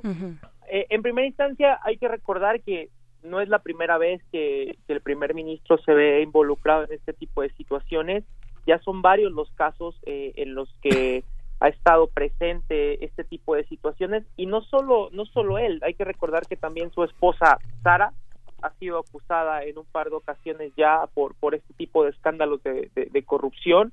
Eh, sin embargo en otras ocasiones eh, este primer ministro tan tan polémico tan tan de derecha, ha salido eh, bien librado de este tipo de situaciones, siempre buscando alguna alguna situación eh, también coyuntural al exterior que, le ayude.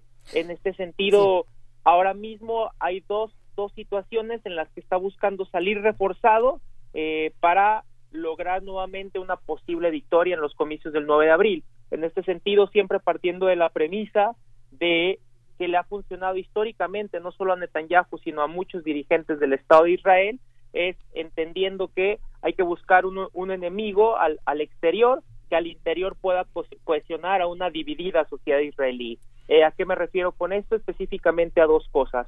Primero, encontrar en Irán este chivo expiatorio en, el pacto nuclear, en una amenaza para la región, específicamente también para el Estado de Israel, y por otro lado, eh, encontrar un gran aliado eh, debido a, muchas similitudes en, materia de, forma de gobernar, en tema de personalidad, con el presidente de los Estados Unidos, el, señor Donald Trump. Eh, pero no es poca cosa las acusaciones que se le están haciendo al señor Netanyahu en esta ocasión.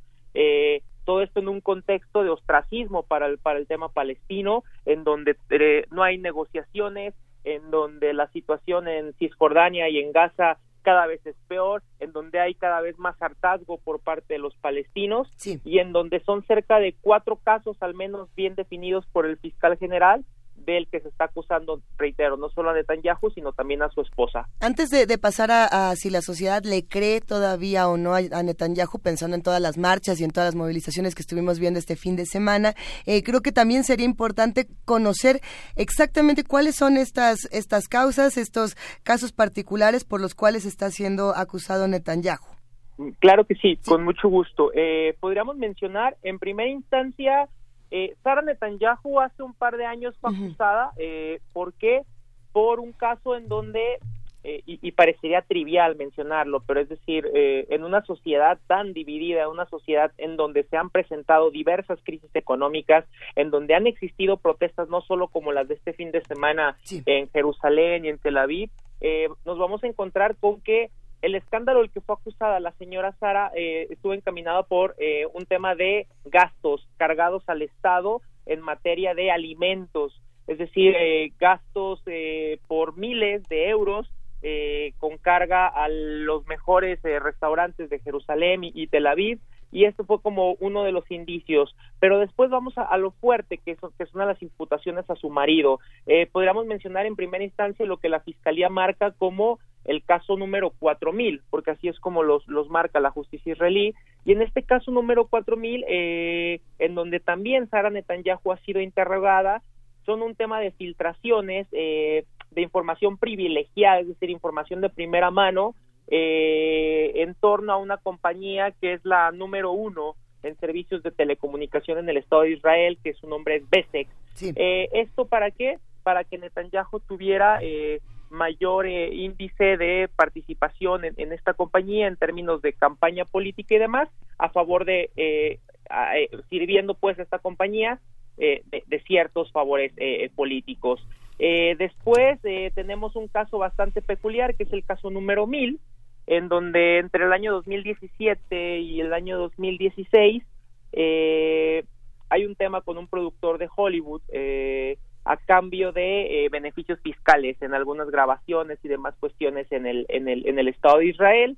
Entonces esto también eh, trajo bastante, bastante, bueno, problemas al interior para, para Netanyahu.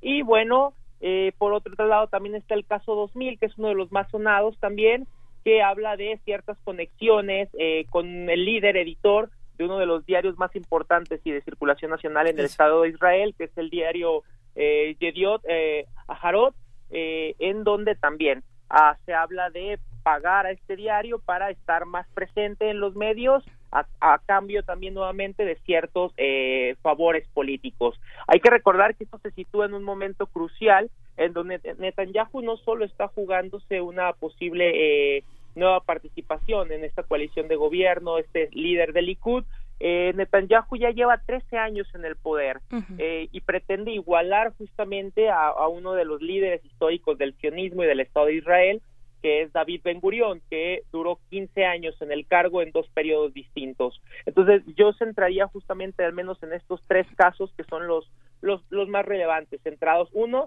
el escándalo por por este productor de cine, Dos, eh, el tema con la compañía de telecomunicaciones, que, también va a ser fundamental. Mm. El tema de su esposa, eh, eh, también ahí va a ser muy relevante. A ver, las, las pruebas, eh, ¿qué, ¿qué, tanto, ¿qué tanto podemos hablar justamente de las pruebas que se tienen para corroborar estos casos? Hay una grabación que ha estado circulando en los últimos días de donde supuestamente está Netanyahu con el editor de este diario platicando y, y, haciendo el intercambio de favores. esta es una de las pruebas. ¿Qué más se ha dado a conocer? Eh, sí, adelante. Eh, bueno, se, han dado a conocer este tipo de pruebas, eh, salen a la luz, pero lo más curioso es que eh, el día de ayer filtraba el diario El País, que, que, tiene varias publicaciones en torno a Oriente Medio, que justamente se habla ya de testigos protegidos que estarían declarando en torno a reducir su condena porque colaboraron justamente con Netanyahu. Y justamente se está esperando que estos testigos protegidos eh, hablen. Entonces, cuando estos testigos protegidos en próximas horas o en próximos días, eh, yo esperaría de esta semana, hablen y, y, salgan nuevas pruebas a la luz, vamos a ver qué acciones toma la fiscalía. Reitero, en otras ocasiones eh, Netanyahu ha tenido o ha enfrentado ciertas problemáticas eh, eh, momentos eh, cruciales antes de la elección. Hay que recordar que esta elección eh, se viene el 9 de abril, que, está ya a la vuelta de la esquina. Pero, eh, ¿qué va a hacer Netanyahu? Hay que recordar que es un hábil negociador, es un tipo que se ha mantenido en el poder ya durante estos 13 años sin dar tregua a los palestinos, sin negociar un ápice de territorio, sin poner en justamente en el contexto internacional las problemáticas más importantes de una negociación justa para los palestinos y qué hace Netanyahu justamente en este contexto de crisis. En este contexto de crisis, lo primero que hace nuevamente, reitero, como lo mencionaba un poco al principio de esta pequeña charla, es invitar al presidente Donald Trump.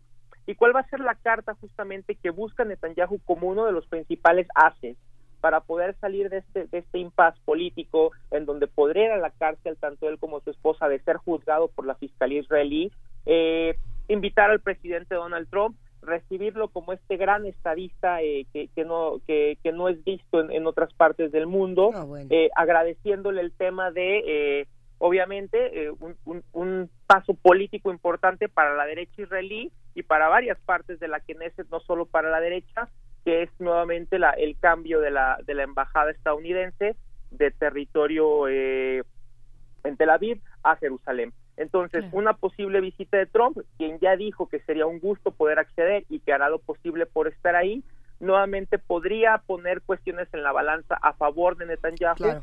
Hay que, hay que poner justamente también en contexto la, la importancia que tiene eh, eh, esta visita para Trump en términos electorales también, el, el costo político, sabemos sabemos muy bien eh, del tema de un lobby pro-israelí eh, eh, que genera nuevamente simpatía, que genera votos al interior de Estados Unidos y que esto puede marcar, reitero, la pauta para que el presidente Donald Trump visite Israel en un momento crucial antes de las elecciones. Entonces, esta es una de las cartas a las que Netanyahu está apostando.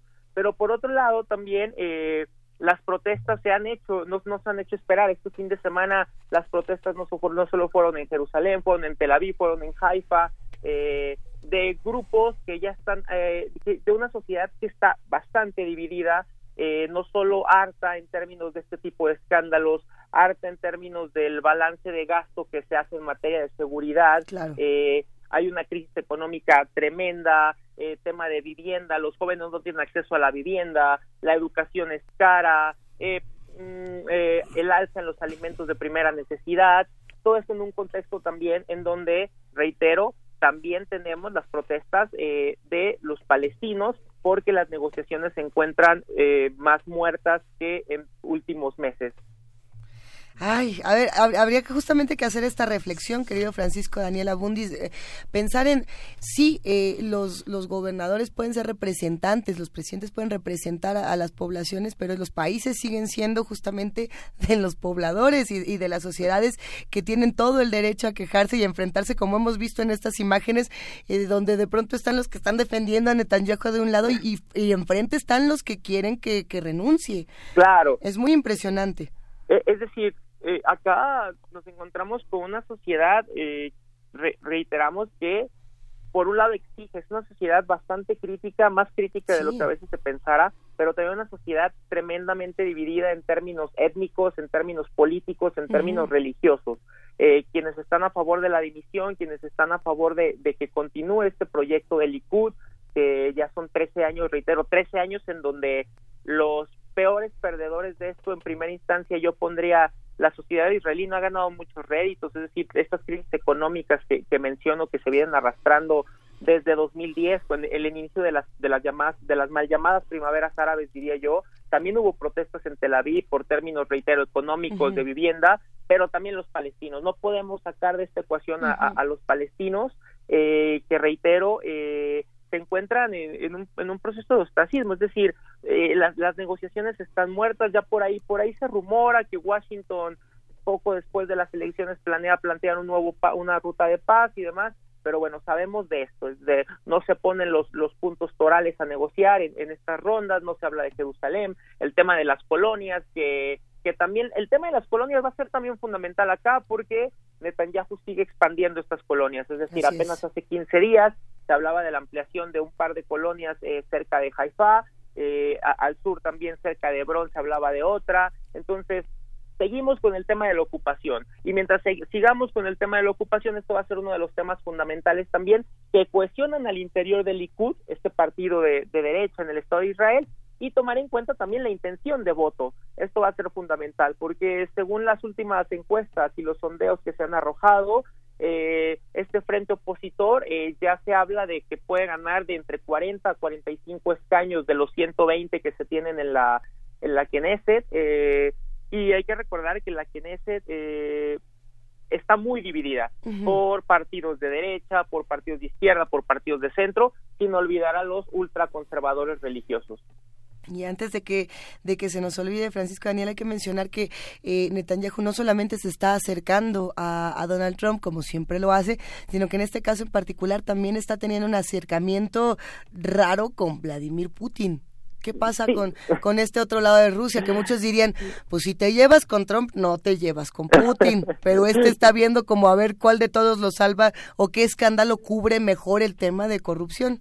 Sí, claro, y acá el, tema con Rusia también ha, brincado mucho en la prensa internacional eh, y desde mi perspectiva, sí, Trump está buscando cubrir muchos frentes, es decir, y Rusia ahora mismo, como podemos ver en esto que se ha también tendido a llamar como esta nueva guerra fría por por los por las zonas de injerencia que tiene Rusia y no hay que olvidar que Rusia ahora mismo tiene injerencia en temas como Venezuela no sin, sin dejar de lado el tema de la guerra siria que que, sigue ahí fuerte eh, eh, en el escenario internacional y también regional. Eh, en este caso, me parecería también que esto tiene mucho que ver con el fuerte apoyo que tiene también la derecha en algunos sectores del gobierno ruso. No, hay que olvidar también que tiene bastante apoyo cierto lobby al, al, interior de Moscú y esto sería fundamental también para que Trump tuviera este acercamiento yo creería que este acercamiento no va no no progresaría realmente porque realmente eh, en términos fácticos no hay tantos intereses más allá de, una cuestión política entre eh, entre Moscú y, Tel Aviv. Eh, acá sigo pensando o, al menos desde mi perspectiva que la, la carta fuerte del, del señor Netanyahu en, en medio de todo este escándalo político y de corrupción sigue siendo una posible visita de Trump es decir, una posible visita de Trump eh, para inaugurar la, la embajada en territorio jerosolitano.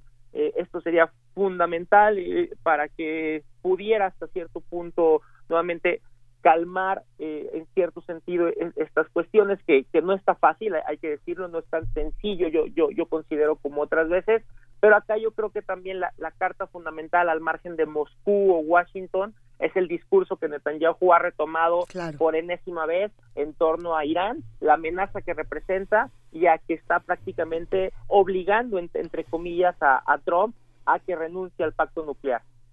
Claro, eh, Francisco, Daniel, hablando de la justicia, de la justicia en Israel, y de cómo podría alcanzar a niveles tan altos como el de la familia eh, Netanyahu o eh, bueno el de el de Benjamín específicamente porque al inicio, bueno, en algún momento de esta conversación, eh, Francisco Daniel, nos hablas de estos testigos protegidos que fueron en algún momento parte o colaboradores de ese gobierno, del gobierno de Netanyahu, ¿no? ¿Cómo es posible que existan ya eh, personas encarceladas, ¿no? Eh, señaladas, acusadas, investigadas y sentenciadas por eh, X o Y cuestión en colaboración con, eh, con ese gobierno y que, bueno, la figura de Netanyahu tan, tan poderosa que además, eh, o sea, que es líder del partido, porque está, además, bueno, es, eh, es un sistema parlamentario, es líder de un partido, tiene, tiene todo este poder concentrado desde hace tantos años, pero bueno, y, y, aparece un fiscal, ¿no? Aparece un fiscal que dice hay una investigación corriendo, eh, y señala directamente al primer ministro, un primer ministro de estas dimensiones. Hablando de todo este contexto y de lo que tú eh, mencionas eh, sobre Palestina, ¿de dónde podría venir la justicia? Eh, y, pienso, o sea, en, la figura de este fiscal, ¿no? No sé, este, ¿cómo, ¿cómo lo ves?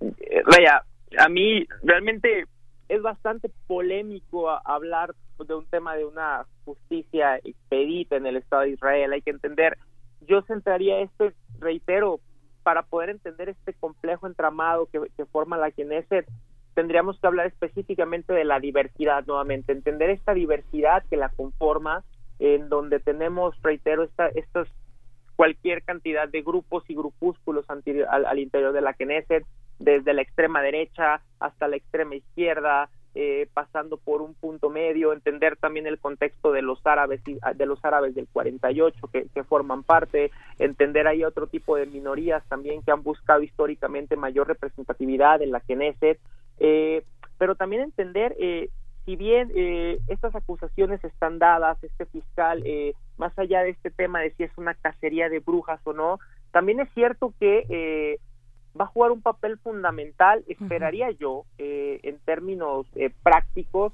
este hartazgo que ya, que ya se presenta tanto al interior de la sociedad israelí como también de la sociedad palestina. Y esto va a ser muy importante, ¿por qué? Es decir, ¿cuál ha sido el, el, los, en estos 13 años ya de, de, participación política en Netanyahu, qué se ha logrado? Es decir, cómo es cómo se encuentra el Estado de Israel. Estos triunfos políticos que ha tenido el Likud eh, han sido en términos de qué? De una pérdida de territorio hacia los palestinos, eh, de, de no negociaciones, de, de, una era complicada entre Israel y Estados Unidos que, que yo la situaría como una de las más difíciles históricamente que fueron todas estas rupturas y desencuentros que tuvo Netanyahu con el presidente Barack Obama en donde eh, se hablaba incluso de una posible ruptura en términos no, no nominales, pero sí eh, realmente de romper esta cercanía histórica. Hay que recordar el apoyo que recibe eh, millonario el Estado de Israel por parte de Estados Unidos en términos militares. Eh, entonces, todo esto ayuda a abonar a, a, esto, ¿no? Es decir, testigos protegidos, son varios los, los, los, casos de los escándalos en los que está inmiscuida la familia.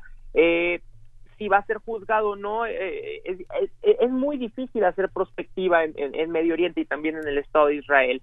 Y reitero, todo esto va a depender de las coyunturas y, y Medio Oriente, Medio Oriente históricamente se ha regido por este tipo de coyunturas. Entonces, yo esperaría, reitero, que, que, que se hiciera un juicio político eh, en donde va, vamos a esperar, eh, yo reitero, como dije hace unos momentos, a ver qué, qué, comentan estos, estos testigos protegidos de, de, la fiscalía que colaboraron justamente con el gobierno de Netanyahu. Y a partir de estas declaraciones eh, vamos a ver qué, qué, sale a la luz también, es decir, porque lo que se ha encontrado sí son acusaciones muy, muy uh, francas, pero también es cierto que vamos a destapar la cloaca de una serie de abusos, de escándalos, es decir, son 13 años en el poder y pueden salir más cosas que en una sociedad tan fragmentada, tan dividida en, términos étnicos, religiosos, culturales y políticos, y que si le sumamos también el tema de la ocupación y el hartazgo de los palestinos, no hay que olvidar también eh, la comunidad internacional que si bien no ha sido un papel no, ha cobrado un papel fundamental históricamente en, este caso de Israel y Palestina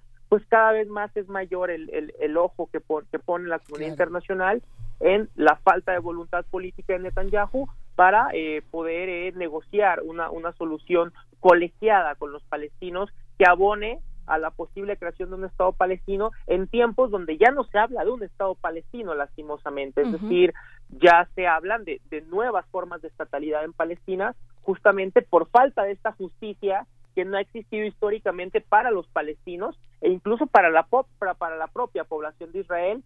Y esto es muy paradójico. Eh, porque el Estado de Israel se, se considera a sí mismo y, y, vende esta imagen al exterior como la única democracia de Oriente Medio. Entonces, esta, este faro de democracia en medio de una de una serie de estados totalitaristas y, y de líderes religiosos y demás, como ellos lo consideran en, Medio Oriente y, y, y, entre estados árabes, pues eh, nos encontramos con estos casos de abusos de corrupción, nos encontramos con, con, una ocupación que está ahí desde el 67, bueno, desde el 48 con la creación del Estado de Israel, 67 con la ocupación de Gaza, Cisjordania, el Golán y, el Sinaí egipcio.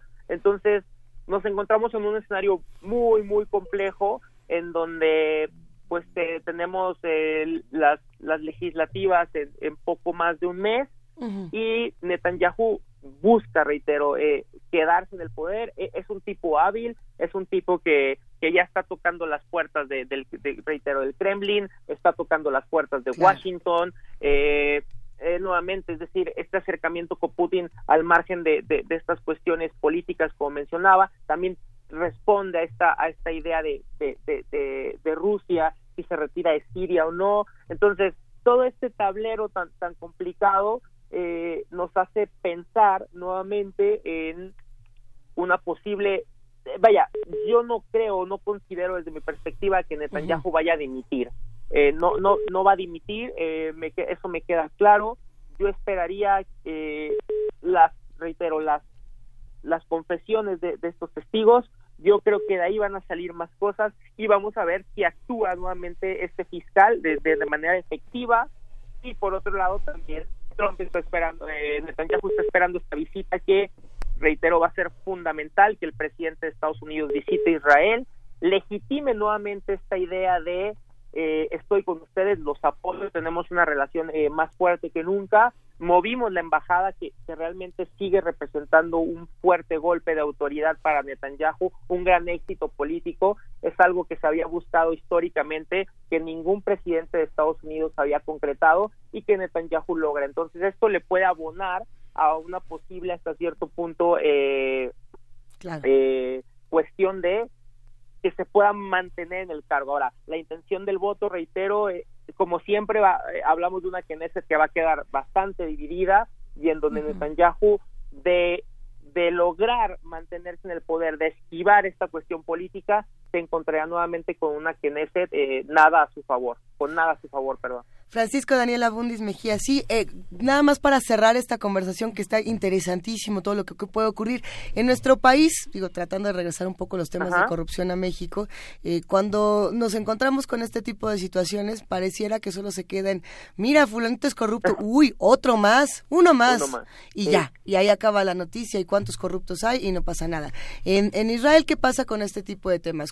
Si se encuentra que Benjamín Netanyahu y las demás personas que, que formen parte de esta red de corrupción son responsables, ¿qué ocurriría? Digo, nada más para, para imaginarnos un mundo donde hay consecuencias o, o donde la impartición de justicia en ese sentido llega a alguna parte. Pues eh, mira, desafortunadamente, eh, así como acá en México pudiéramos echar al baúl del anecdotario un caso tras otro caso, eh, tenemos un estado en donde pues no hay justicia tampoco en el Estado de Israel. Es decir, hay algunos casos en donde se han acusado algunos eh, ex generales del, del, de la milicia israelí, miembros del Mossad y demás. Pero ¿qué sucede acá? Eh, la justicia en el Estado de Israel eh, no es equitativa. es una justicia que se reparte de formas extrañas. ¿Y a qué me refiero con una justicia que se reparte de formas extrañas? No es lo mismo eh, la justicia que se imparte para el gabinete político, la justicia que se imparte para los militares o la justicia que se podría impartir para los eh, ciudadanos del Estado de Israel o la justicia que se imparte para los palestinos. Es decir, un palestino eh, que es acusado de arrojar una piedra, de participar en una protesta, puede ir de 15 a 20 años a prisión, mientras que un colono judío que eh, asesina a, a un palestino, que quema las cosechas de olivo, que destruye casas y demás, puede ir a declarar, puede estar dos o tres semanas en prisión y queda libre. Entonces, en temas políticos, eh, sí ha habido otro tipo de escándalos, sobre todo eh, sobre todo en materia de que generales que después de retirarse declaran alguna suerte de abusos y demás, por ahí se genera algún juicio castrense o civil, pero eh, por ahí están un, par de años en, prisión y demás. Esta sería hasta cierto punto una de las primeras veces en donde se llevaría a, un tribunal a el primer ministro israelí y sobre todo un primer ministro eh, que lleva 13 años en el poder, que reitero, busca igualar esta marca histórica de, de uno de los fundadores del Estado, que es, David Ben Gurión, pero realmente eh, acá esto lo vamos a poner eh, en términos de un coste político. Yo difícilmente considero que, que Netanyahu pueda ir a prisión por su, su, habilidad política, por la serie de conexiones políticas que tiene eh, y demás. Entonces, lo único que yo veo acá es un coste político, es decir, en donde pudiera perder eh, la, elección o quedar muy mal parado en términos de escaños dentro de la Knesset. Eh, entonces, habrá que esperar en términos de prospectiva, ya para, para cerrar un poco esta charla que, que da para muchísimo tiempo.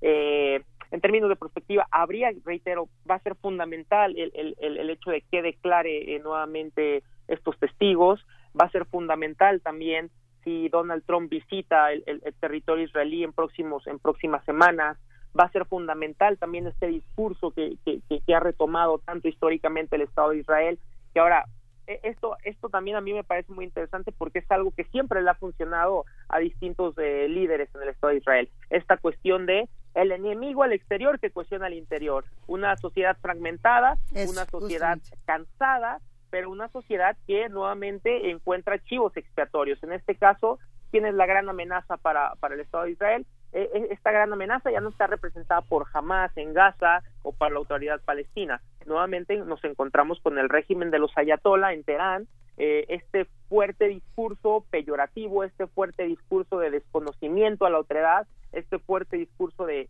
eh, acusar a Irán de armarse con armas nucleares con un desconocimiento tremendo del, pacto nuclear. Eh, entonces, esto también acusar a Irán acercarse a Estados Unidos, acercarse al Kremlin, eh, hace que Netanyahu siga apostando por una baraja de opciones políticas para mantenerse en el cargo o al menos salir bien librado de toda esta cuestión.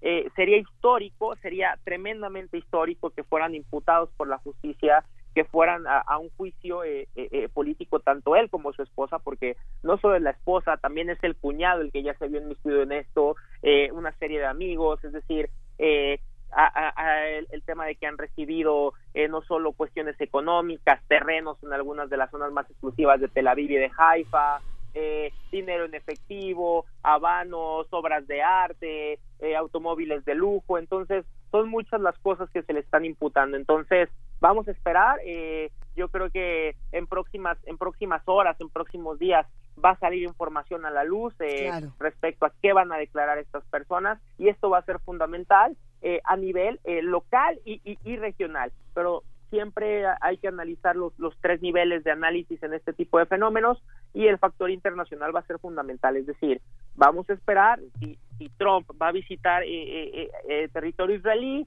vamos a ver también qué pasa en, este, en esta visita, es decir, qué se menciona al margen de, de esta inauguración de la embajada en, en Jerusalén y también ver qué va a plantear Estados Unidos, reitero, en temas de una posible ruta de paz con los palestinos. ¿Qué se plantea? Esto va a ser fundamental y tiene que ser ya, es decir, porque las elecciones son el 9 de enero, y justamente buscaría un golpe coyuntural Netanyahu con esta visita, plantear por ahí una posible negociación con los palestinos que reabra nuevamente uno un nuevo capítulo más de tantos en el denominado proceso de paz y ver eh, si se puede acercar un poco más a, si bien reitero, no a una victoria apabullante como la ha tenido, al menos a salir bien librado de este escándalo tan fuerte en el que está involucrado él y, su familia. Oh, bueno, qué manera de cerrar este tema, doctor Francisco Daniel Abundis Mejía. Va un gran abrazo.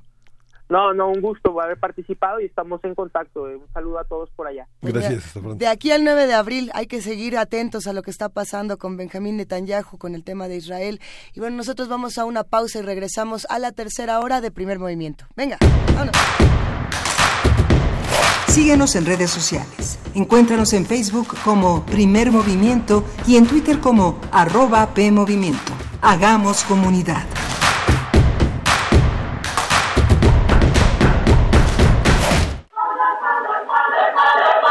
Se engendraron en la matriz de la tierra, en lo frío de la cantera.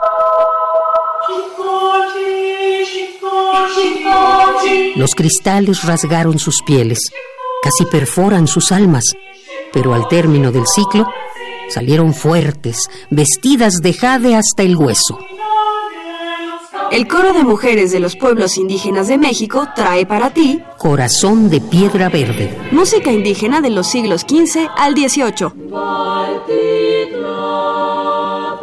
Miércoles 27 de marzo a las 16 horas en la sala Julián Carrillo. Entrada libre. Transmisión simultánea por el 96.1 de FM. Deja que las voces te llenen de júbilo. Radio UNAM, Experiencia Sonora.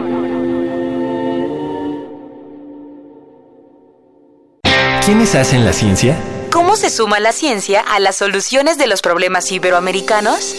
Científicos, investigadores y académicos de Iberoamérica hablan de los avances en ciencia, tecnología e innovación que inciden en nuestra vida. La ciencia que somos. ciencia que somos. Iberoamérica al aire.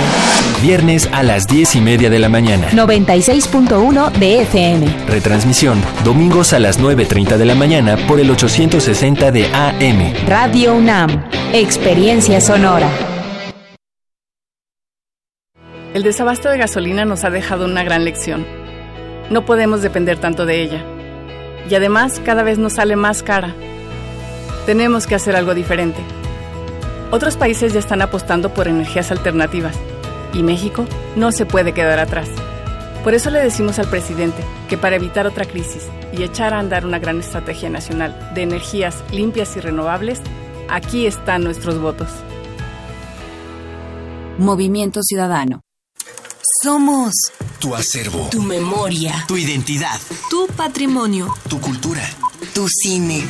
Somos la Filmoteca UNAM. Para cinéfilos y público en general, preservamos y difundimos los materiales fílmicos de la memoria histórica del país. Tenemos laboratorios, banco de imagen, centro de documentación. Sala de exposiciones, tienda, librería y salas de cine. Visítanos en el Centro Cultural Universitario, el Cinematógrafo del Chopo y Casa del Lago. O accede desde tu computadora a nuestro cine en línea y museo virtual. Estamos en Facebook, Twitter e Instagram. Filmoteca UNAM. Reconocimiento UNESCO Memoria del Mundo 2017.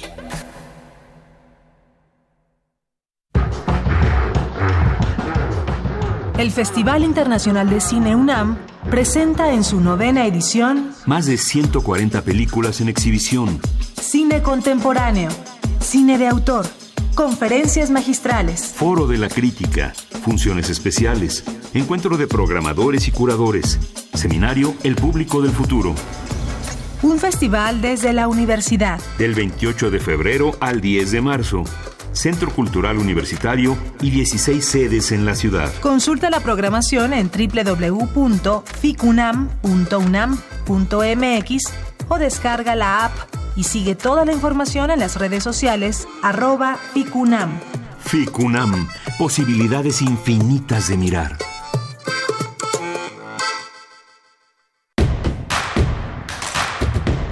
Encuentra la música de primer movimiento día a día en el Spotify de Radio UNAM y agréganos a tus favoritos.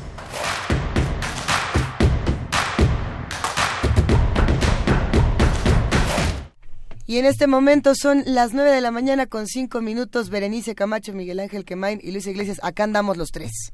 Acá andamos, eh, pues sí, con, estas discusiones de lunes y todavía lo que resta en este programa en primer movimiento. Vamos a hablar con Eduardo Borges acerca de los descubrimientos de la Auditoría Superior de la Federación. ¿Qué tema, persiguiendo, persiguiendo las rutas de los recursos públicos a nivel federal en los tres órdenes de gobierno. Sí, justamente se, se, acaba de entregar en este mes que pasó, febrero, un informe de 326 páginas sobre la cuenta pública de 2017. Es la tercera, la tercera, la tercera entrega. Eh, la última fue había sido en octubre. Es muy interesante este esta perspectiva eh, que la, la Auditoría Superior de la Federación entrega 1675 auditorías, eh, se incorporaron 84 nuevas auditorías que se pueden consultar justamente en eh, ya ya ya está en línea, se pueden hacer. Y justamente hay una parte que es muy importante, la Unidad de Asuntos Jurídicos y la Auditoría Especial de Cumplimiento Financiero determinaron publicar los nombres individuales de auditoría, este reservando el nombre de personas normales, pero ya este se instruyó la publicación de los informes individuales de auditoría con los nombres de las personas morales y estos ya pueden ser consultados. ¿Ya se puede consultar?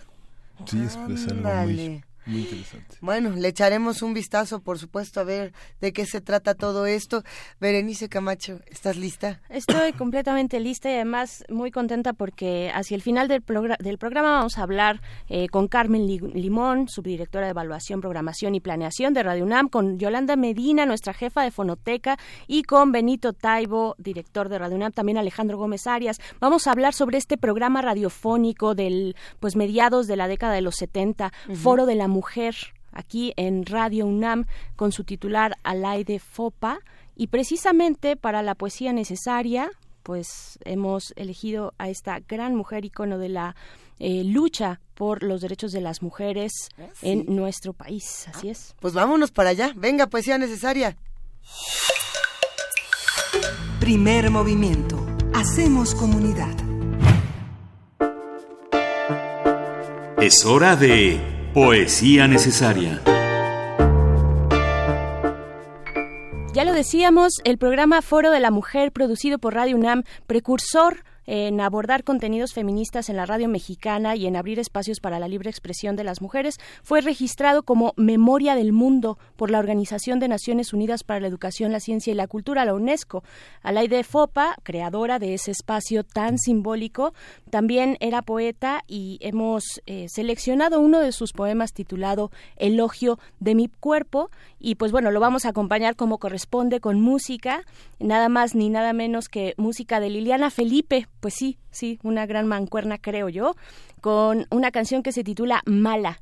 Ambas eh, mujeres referentes obligados de la lucha por los derechos a la igualdad en nuestro país. Así es que vamos a leer esto que es Elogio de mi cuerpo, solamente eh, algunas partes, las primeras cuatro porque son 18. Entonces vamos con esto que es Elogio de mi cuerpo. Los ojos, mínimos lagos tranquilos, donde tiembla la chispa de mis pupilas y cabe todo, el esplendor del día, límpidos espejos que enciende la alegría de los colores, ventanas abiertas ante el lento paisaje del tiempo, lagos de mis lágrimas nutridos y de remojos naufragios, nocturnos lagos dormidos, habitados por los sueños aún fulgurantes bajo los párpados cerrados las cejas, las breves alas tendidas sobre mis párpados solo abrigan el espacio escaso en el que flota una interrogación latente al que asoma un permanente asombro.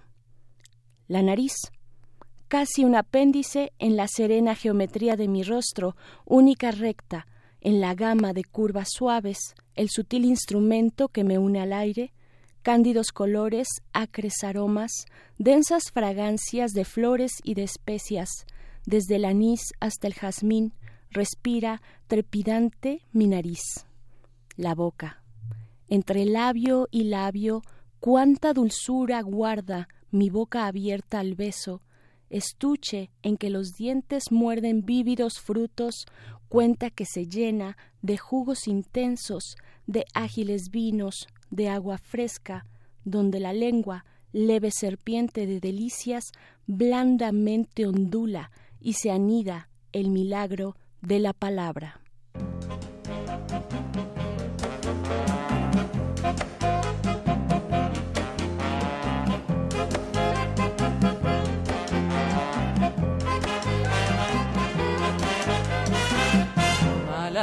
¿por qué no me quieres?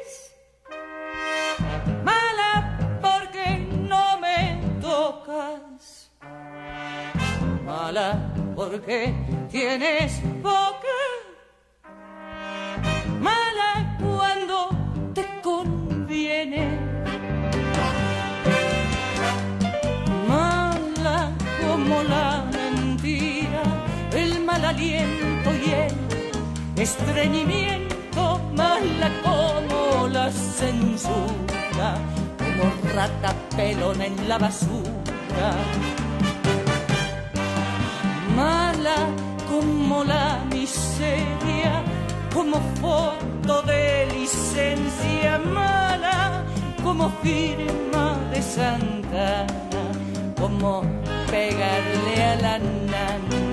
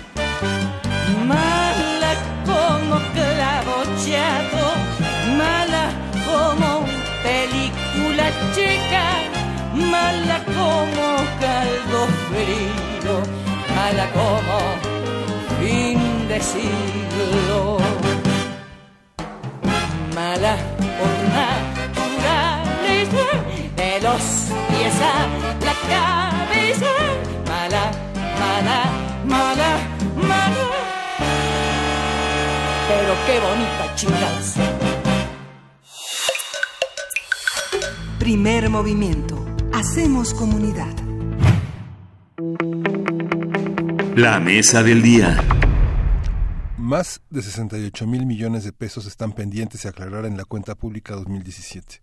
De acuerdo con el informe de la fiscalización entregado a la Cámara de Diputados por la Auditoría Superior de la Federación, las irregularidades encontradas en el uso de recursos públicos van desde áreas del deporte federal hasta asignaciones discretas a estados del país. David Colmenares, titular de la Auditoría Superior, informó que para la cuenta pública de 2017 se realizaron 1.675 auditorías. Sobre las irregularidades reportadas por la Auditoría Superior de la Federación, el presidente Andrés Manuel López Obrador indicó que se presentarán las denuncias correspondientes en todos los casos de obras inconclusas, con malos manejos o que aumentaron sus costos. El mandatario puso como ejemplo el caso de los trenes de Guadalajara y México-Toluca. Conversaremos sobre lo que ha aparecido en medios en torno al trabajo de la Auditoría Superior de la Federación, que, pues aquello que ya sabíamos, qué sospechábamos, qué es nuevo y cómo se conjunta el trabajo de este organismo con el resto del gobierno federal. Para ello nos acompaña en la línea Eduardo Borges, quien es director ejecutivo de Transparencia Internacional en México, Transparencia Mexicana, y diseñó la iniciativa 3 de 3. Eh, fue también el enlace de la sociedad civil con el Congreso para la construcción del Sistema Nacional Anticorrupción y además nos encanta, nos encanta siempre platicar contigo, Eduardo Borges. Bienvenido bienvenido a Primer Movimiento. Pues muchas gracias por el comentario y muy buenos días a los tres. Qué gusto saludarlos. Gracias, Eduardo. Gracias a ti. Y pues bueno, eh, ¿cómo, ¿cómo se está situando, cómo se está acomodando, plantando la eh, Auditoría Superior de la Federación en esta nueva etapa de la cuarta transformación que ya lleva 100 días? Bueno, hay que, a ver, si quieren repasamos un poquito qué es la Auditoría Superior de la Federación, siempre ayuda a recordarlo. Es un órgano del Congreso, ¿no? Eh, como ustedes saben, la Cámara de Diputados es el, el único, la única de las dos cámaras que puede definir el presupuesto del país. Eh, quien decide el presupuesto es la Cámara de Diputados porque representa no a los estados como el Senado, sino a los ciudadanos y a las personas como ustedes y como yo.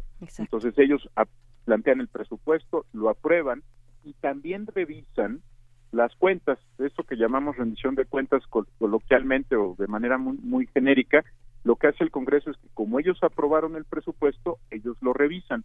Para revisar eh, que se cumplan los objetivos, que se cumpla el destino de los recursos que fueron aprobados, tiene una herramienta técnica que es la Auditoría Superior de la Federación. Y el informe eh, del, tanto individual como general de la cuenta pública 2017, que es lo que de lo que estamos hablando estos días en la prensa nacional, pues es el ejercicio de verificación del ejercicio de los, de los recursos que hizo este órgano técnico del Congreso.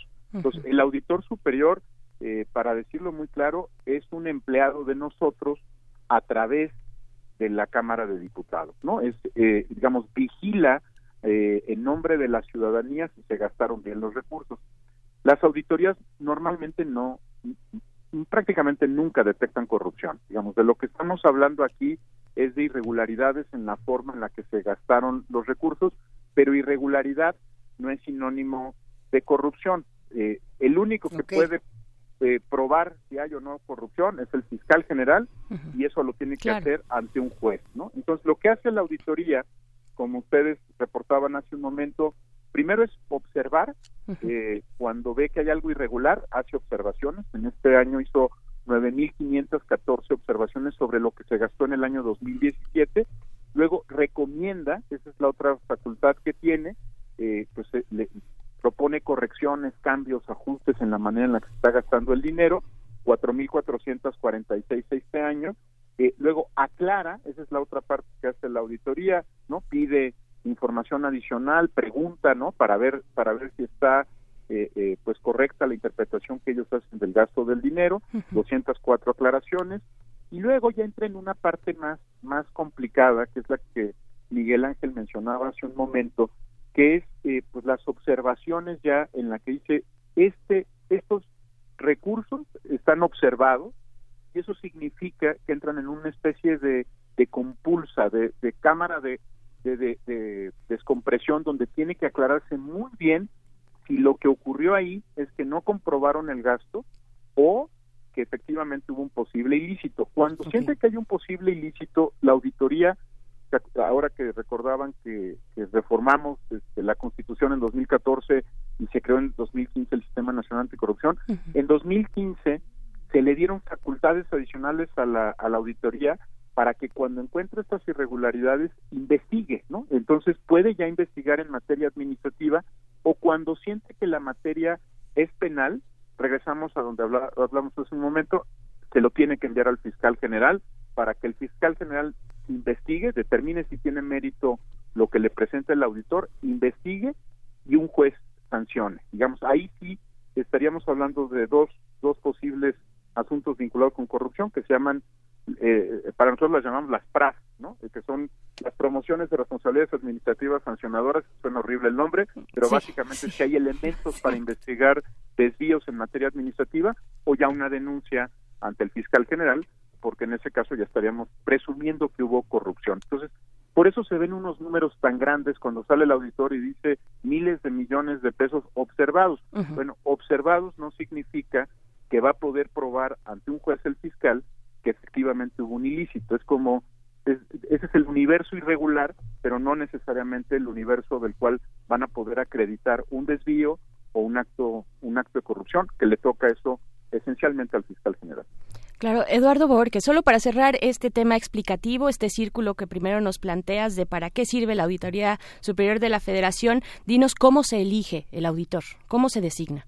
El auditor lo designa el Congreso, eh, hay por supuesto participación del Ejecutivo Federal.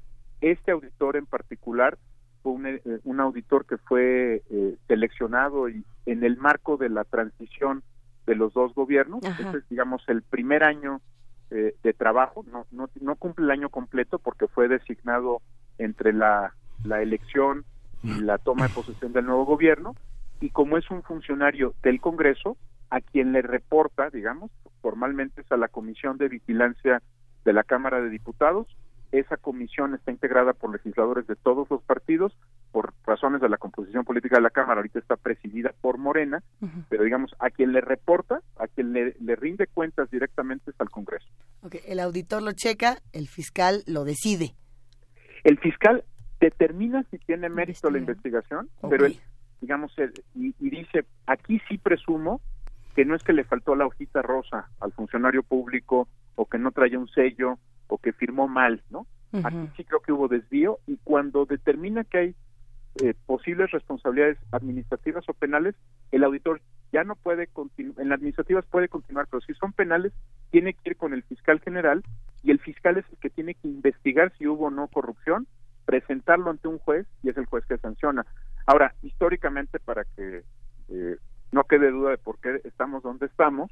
Históricamente la auditoría le ha mandado cosas a la Procuraduría en su momento y a la Fiscalía y de todos los asuntos que le ha mandado históricamente, desde que se creó la Auditoría Superior de la Federación en 2000, solo en una docena de casos ha investigado la Fiscalía. Así que, eh, y además ahora es autónoma, digamos, el presidente no podría instruirle al fiscal investigar un caso de corrupción, digamos, violaría la ley si le instruye, le puede sugerir, le puede recomendar, le puede plantear, pero solamente el Ministerio Público puede decidir si va o no va. Entonces, una de las cosas que estamos todos muy atentos para ver si hay un cambio con el fiscal autónomo GER es si ahora de los asuntos que le mande la, la, Auditoría Superior de la Federación, sí va a hacer algo, ¿no? Porque históricamente, de veras, se cuentan con los dedos de una mano los casos en los que se investigó algún alguna posible irregularidad. Eso sí, abrieron las carpetas de investigación, ya saben el show, ¿no? De abriremos 1.500 carpetas de investigación y 200.000 procesos, pero en realidad solo en siete casos ha avanzado hasta el punto de sancionar algo, lo cual pues, es una invitación por vía de la impunidad a seguirse corrompiendo, ¿no? Ahí ya, ahí es donde termina todo todo lo, valioso que puede ser el trabajo de la Auditoría Superior de la Federación en un puñado de casos eh, muy pocas veces sancionados. Sí, es, además porque se hace público, o sea, este, digamos que los oficios y las eh, declaraciones públicas recorren varias instancias, donde justamente la gente con el poder de corromper a las instituciones y la anomalía en, las, este, en la rendición de cuentas queda en evidencia quién tiene el poder en la mano, ¿no? Exactamente, Miguel Ángel. Y mira, tal vez es, es por eso que es tan, tan difícil de entender por qué, por qué se crea un sistema y no una oficina, un, un SAR anticorrupción. Porque lo que tenemos muy claro, la sociedad civil, la comunidad internacional, la, los académicos, es que en realidad todo mundo hace, hace parecer que está haciendo su trabajo, pero en su conjunto no resuelven el problema. Entonces tú puedes tener miles de observaciones o miles de carpetas de investigación abiertas en la Fiscalía General, pero mientras no sancione un juez, como platicábamos hace unos meses, ¿no? Pues entonces todo esto es ruido, ¿no? Este, miles y miles y miles de documentos, oficios, observaciones, este, amonestaciones verbales, pero al, donde tú sabes si funciona el sistema anticorrupción o no, es si cada quien hace su pedazo, pero al final hay sancionados, ¿no? Este, si no, de verdad es como como hacer mucho para que no pase nada. Claro, Eduardo Borges, estamos en un momento, eh, o dínoslo tú, en el que parece que las instituciones pues apenas van creciendo, se van poniendo las bases, eh, los, los fundamentos, una empezando a construir la estructura, por lo, por lo tanto, y por eso tenemos que hablar de personajes, de quienes están encabezando, porque ante eh, pues la situación de no tener instituciones sólidas eh, con procesos ya que avanzan y que están probados, pues es muy importante quienes quienes las quienes las están dirigiendo. ¿Quién es David Colmenares en ese sentido? ¿Qué, perfil, eh, qué, perfil tiene el auditor? Él es un exfuncionario de la Secretaría de Hacienda que pasó muchos años, digamos, en las administraciones periodistas en Hacienda, luego se fue al estado de Oaxaca, eh, ahí trabajó varios años. Él conoce bien la auditoría porque también estuvo en la auditoría superior de la Federación en algún momento en una en una posición diferente a la que ahora ocupa.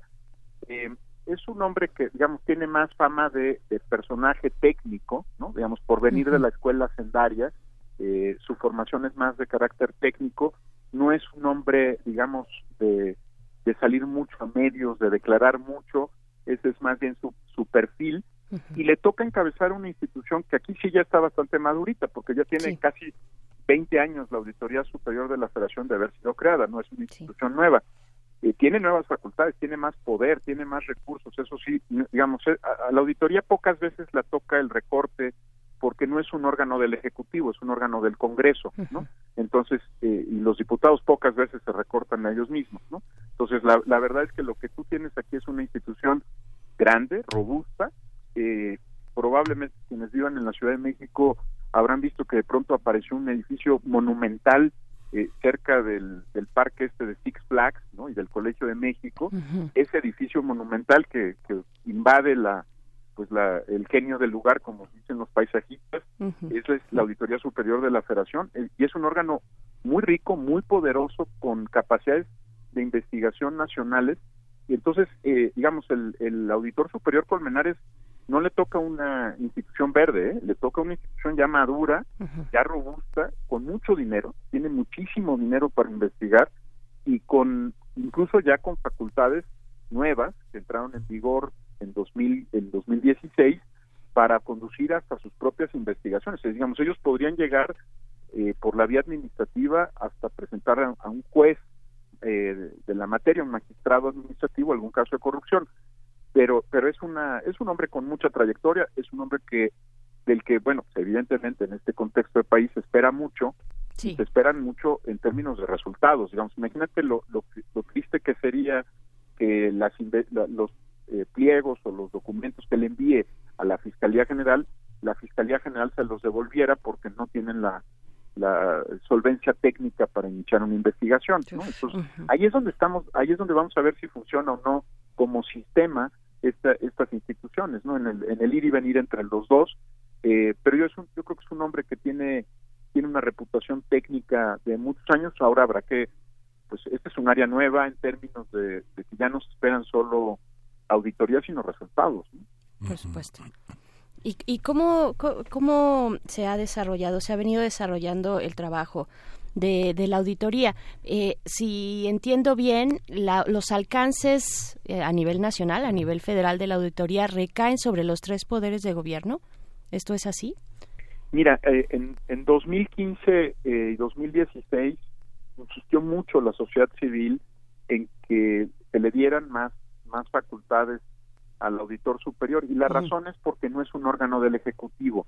Eh, eh, recordarán que, por ejemplo, todos criticamos, creo que no hubo una sobremesa en el país donde no se criticara el trabajo del secretario de la Función Pública en relación al presidente, ¿no? Sí. Porque todos sabemos que el secretario o la secretaria de la Función Pública pues tiene conflicto de intereses, ¿no? Investigar a su a su jefe, al presidente de la República es muy difícil, ¿no? Eh, por eso se espera poco de la secretaria de la Función Pública y mucho más de la Auditoría Superior de la Federación, porque es un órgano de un poder constitucionalmente independiente al Ejecutivo. Sí revisa al Ejecutivo, revisa otros poderes, como bien dices, Berenice, y, también revisa los recursos que se mandan a los estados. Eh, cuando dicen los estados que no tienen recursos, normalmente se refieren a que no tienen recursos propios, pero la, la federación les manda entre el 80 y el 92% de los recursos que ejercen la Ciudad de México, el estado de Tlaxcala, Puebla, Durango. Los estados de la República viven de lo que se llaman participaciones federalizadas y transferencias y de fondos que la federación les envía para cumplir con sus obligaciones. Entonces, el auditor superior, después de la reforma de 2015, eh, en la que, por cierto, un colaborador primer movimiento, Marco Fernández, tuvo un papel destacadísimo porque dio una pelea heroica alrededor del tema de que se sí se vigilaran los recursos que enviaba la federación a los estados, porque lo que los estados decían hasta 2015, y perdón pero por hacer historia, pero para que se la sepan, pues... Sí, no, no, muy importante. Muchas personas saben esto. Los estados tenían un truco buenísimo, decían, extiendo la mano para que la federación me dé la lana, pero no dejo que la federación me audite eran como adolescentes, ¿no? Este, a mí que me presten el coche, la gasolina, y no sé qué, oye, pero la rendición de cuentas, no, esa no, ¿eh? Esa no, ahí, no te soy soberano e independiente, ¿no? Y hasta 2015, ah, eh, por eso, por eso hay tantos casos de corrupción en los estados, ¿no? Porque teníamos unos estados bien adolescentes, ¿eh? O sea, en la gastada eran buenísimos, pero en la generación de los recursos son un verdadero desastre y cuando les pedían cuentas decían, no, yo soy soberano, ¿eh? a mí no me investigues. Entonces, a este auditor ya le tocan estas nuevas facultades. Por ejemplo, se está esperando mucho que salga la primera auditoría en tiempo real, que es una facultad nueva que se le dio, porque si ustedes ven la fecha de la cuenta que está revisando ahorita el auditor es la de 2017. Así es. Estamos en 2019. Entonces, una de las facultades que le dimos al auditor fue la de investigar en tiempo real. Oye, hay un escándalo acá. Vete ya, ¿eh? Vete ahorita no vayas a ir hasta 2021, ¿no? Porque el escándalo fue en 19 y tú vas a hacer presentar tus resultados hasta 2021. ¿Quién se va a acordar entonces de que era el escándalo que estábamos hablando? Entonces, es interesantísimo el rol de la auditoría y su, su enorme, es mucho más importante, yo te diría, que, que los órganos internos de control, porque este tiene la independencia para actuar incluso sobre la oficina del presidente y como no es un subordinado del presidente, podría hacerlo. Sí, y es que puedes detener los procesos en el momento mismo en que se dan, por ejemplo, en las licitaciones, la, la supervisión de las empresas que van a hacer la, este, que van a hacer los trabajos, si son subrogados o no, si se cumple en tiempo y forma con la entrega de los, de los productos, en fin, procesos que a veces llevan hasta ocho meses, diez meses y que no se pueden ver hasta diez meses después de que fueron cumplidos los procedimientos, ¿no? Sí, sí, eh, tocas un tema muy importante. ¿Por qué todos los edificios públicos de gobierno siempre están observados, siempre encontraron corrupción, desde el Senado, la República, la Cámara de Diputados, todos? Porque era un muy buen truco, Miguel Ángel, ¿no? Lo que hacían era decir, no, no, ahorita está en proceso. ¿Cómo sabes que me voy a equivocar? ¿No? Espérate que me equivoque y entonces vienes y me sanciones. Oye, si te equivocaste con un desvío de cuatro mil millones de pesos, y te esperamos a que te a que los lleves a Islas Caimán, pues ya no los vamos a ver de vuelta, ¿verdad? Entonces, por eso es tan importante esta nueva facultad que le dimos al, al auditor superior, decir, a ver, a ver, a ver, a ver, no me voy a esperar a que se hunda el barco, ¿no?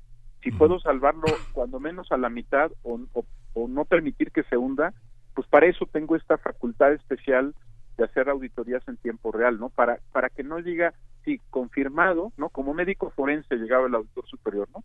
Está confirmado, se ahogó el niño, ¿no? Este, pues sí, ya lo, todos lo habíamos visto en el socavón, todos lo habíamos visto en el caso de las de los escándalos repetidos en Quintana Roo, en Veracruz, etcétera. Entonces, es una pieza muy importante, pero pero aunque cumple funciones en anticorrupción, aquí sí el que va a ser el último eslabón pues es el fiscal y el juez. Entonces, él tiene que hacer su chamba técnica, pero si no la hace bien, el fiscal no va a poder eh, llevar ante un juez los casos que realmente importan, ni mucho menos desmantelar redes de corrupción.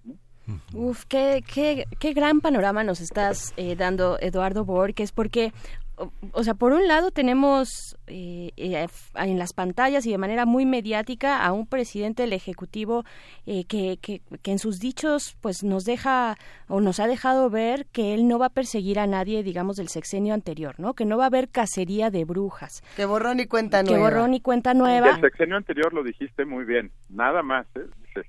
Sí. Ese lo tiene especialmente cuidado. Exacto, exactamente, no, pero tenemos por otro lado una, un auditor superior que tiene estos alcances de verdad importantísimos, profundos, de largo aliento. ¿Cómo, cómo se combinan estos dos, estos dos elementos, Eduardo hay, Borges? Hay una palabra que los combina y es una palabra bien bonita que nos nosotros celebramos ya 200 años, pero todavía no la vemos en nuestras instituciones. Se llama independencia, ¿no? El presidente no manda sobre el auditor superior. Entonces, el auditor superior es independiente, digamos, legalmente lo es, en la práctica tiene que mostrar su independencia porque él no puede decir yo no voy a investigar. En el momento en el que el fiscal general o el auditor superior, incluso la secretaria de la función pública digan que ellos no van a investigar, están violando la ley. Porque no es optativo para ellos investigar o no investigar, ¿no? El presidente puede, digamos, yo yo siempre, desde el primer día que lo mencionó, yo siempre dije que esa era una declaración política. El presidente puede decir, yo no quiero contaminar políticamente mi relación con, o el pacto que no alcancé con el presidente Peña con una investigación, pero el auditor superior no. El auditor superior no le responde al presidente, le responde a los electores, ¿no? A través del Congreso, le responde a la soberanía. Entonces, si falla el auditor superior en lo que tiene que investigar, pues le está fallando, o sea, no, no, no solamente, digamos, es, ay, qué pena, ¿no? Nos salió malo el auditor. este, no, se puede procesar penalmente al auditor por su por no haber actuado, ¿no? Oye, está cometiendo un delito. Sí, pero la palabra independencia, Berenice, es la palabra, ¿no? O sea, yo sé que hemos hablado mucho de autonomías, ¿no? Eh, pero yo creo que hay que empezar a hablar de independencia, de, de, la capacidad de decir, pues hago lo que me instruye la ley, no importa si hay una señal política de amnistía o hay una señal política de que a fulanito no lo toques y a este sí, ¿no? Yo tengo que actuar igual porque ese es el mandato de ley que tengo, eso se llama independencia. Sí. Claro, y se le puede juzgar por, por omisión, ¿no? Sí. Por, supuesto, ¿eh? De hecho, yo no sé si, si lo hemos platicado alguna vez, pero en el caso de Veracruz, el auditor superior del Estado fue es objeto ahorita de un proceso judicial porque no miraba lo que hacía el gobernador Duarte. Casualmente nunca vio lo que todos los demás vimos. Sí, claro. sí. Oye, Eduardo, y esta, esta eh, digamos, la, Auditoría Superior de la Federación puede, puede atender, por ejemplo, un, un, caso a partir de una solicitud de, de, transparencia, por ejemplo, los órganos internos de control también han sido unos encubridores de muchísimos procesos. Digamos que lo que la ley marca es que ante una solicitud de, información pueden decir que no la encontraron, tener 20 días hábiles más, etcétera, ¿no? Digamos, hay muchos procedimientos para darle largas a la información.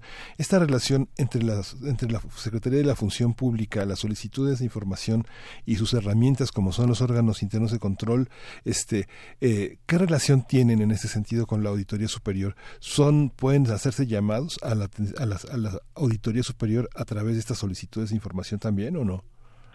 Mira, me, de veras, por eso disfruto tanto platicar con ustedes, porque a veces todos damos por sentado que esto es como muy sencillo y no, ¿no? Tiene su, su parte compleja.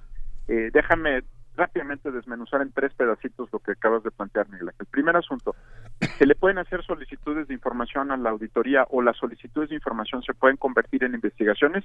Sí, por supuesto, porque quitamos de la ley un pretexto enorme, enorme que tenían los órganos del Estado, que era decir que si no había una denuncia, ellos no podían investigar. Entonces le quitamos, el, no, si se conoce en la opinión pública, si una solicitud de información como planteas Miguel Ángel arroja luz sobre un posible ilícito, puede intervenir y pueden actuar ex oficio los órganos anticorrupción del Estado. ¿Una investigación periodística también?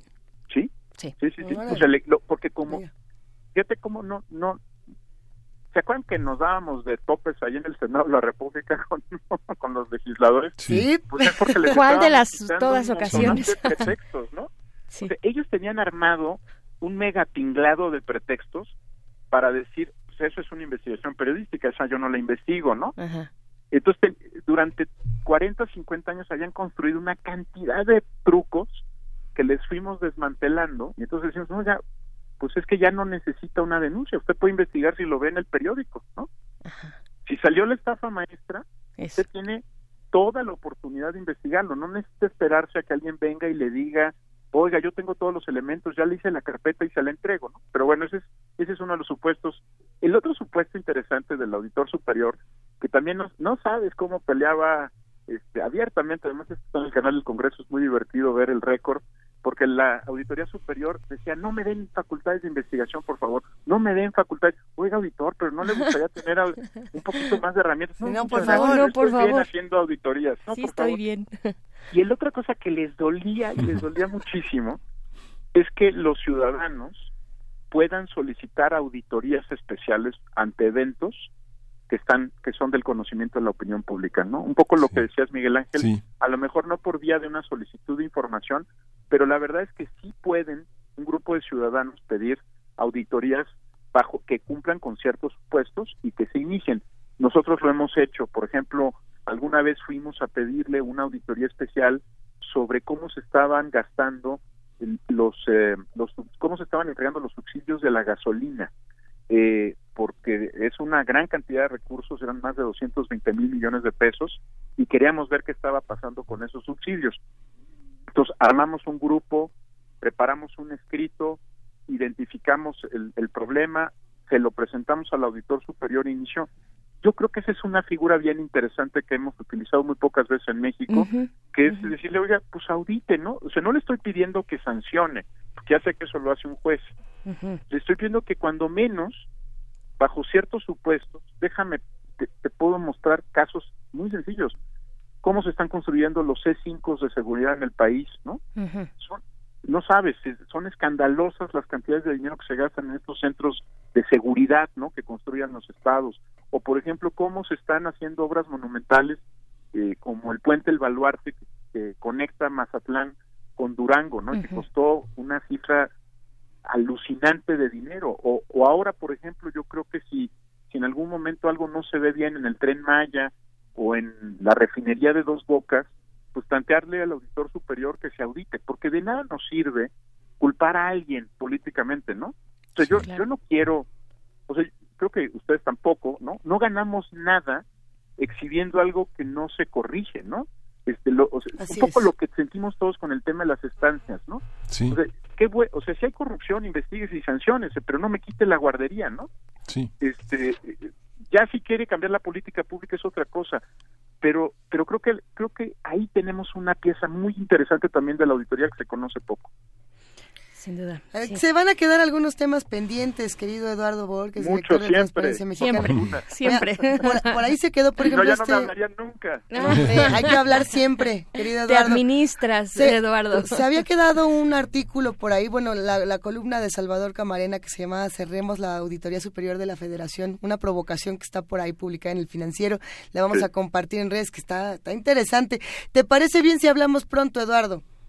Cuando ustedes así lo, lo consideren necesario y yo con mucho gusto porque además es, es realmente un espacio de mucha libertad y de, de, enorme aprendizaje común. Muchas gracias a ustedes. el espacio lo construimos todos. Te queremos, Eduardo. Gracias. Mientras nos vamos con música, vamos a escuchar de Nick Cave y las malas semillas, los anillos de Saturno. Y las malas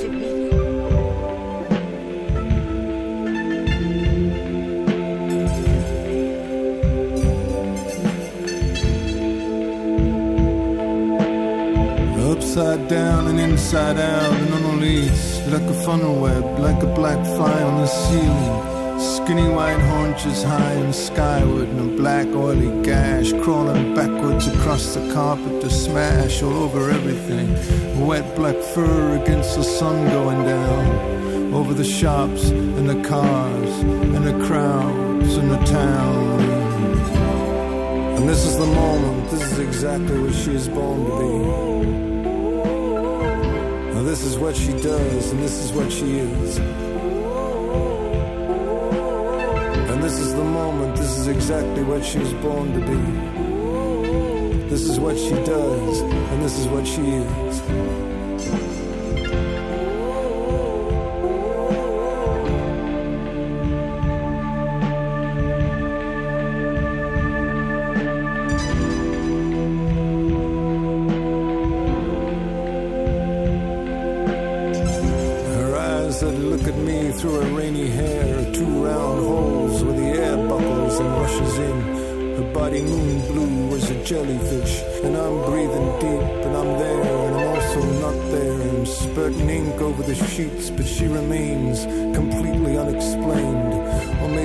Too tongue tied to drink it up and swallow back the pain.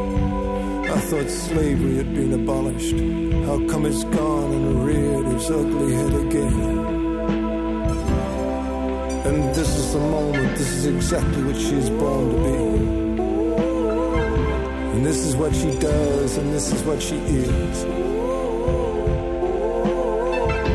And this is the moment, this is exactly what she is born to be. What she is, and this is what she does.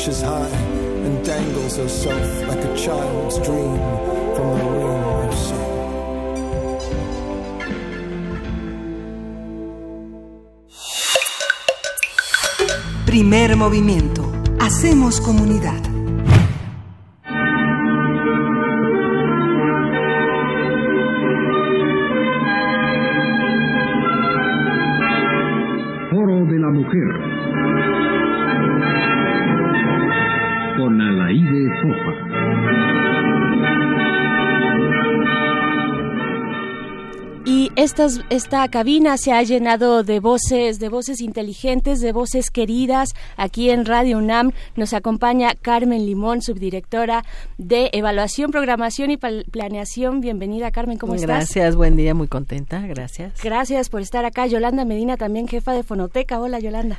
Hola, buenos días. Hola a todos. Y nuestro querido director Benito Taibo, ¿cómo estás, Benito? Muy bien, muy contento de estar en primer movimiento, aunque sea un ratitito. ¿Qué fue, ¿qué fue esto que acabamos de escuchar? Nos pusieron una introducción distinta. ¿Por qué motivo? Porque eh, estamos celebrando que Foro de la Mujer la serie que hizo Alay de Fopa, que hicieron Alay de Fopa y Elena Urrutia en los años 70 y 80, fue reconocida con este el registro de memoria del mundo de la UNESCO. Lo que escuchamos debe ser la rúbrica de la, primera etapa, exacto. Y me, me, parece que es un momento muy emocionante, eh, Yolanda, porque es un trabajo de muchos años de reivindicar los contenidos, no solamente de esta serie en particular, sino de todo lo que se tiene en la fonoteca de Radio UNAM. Es un trabajo que han hecho eh, de una manera exhaustiva, guerrera, eh, encomiable. A veces peleonera. Pero para bien, pero, para bien. Cuéntanos, por favor, cómo ha sido este trabajo de recuperación. Mira, hicimos un proyecto con un convenio para la digitalización de las, de las series.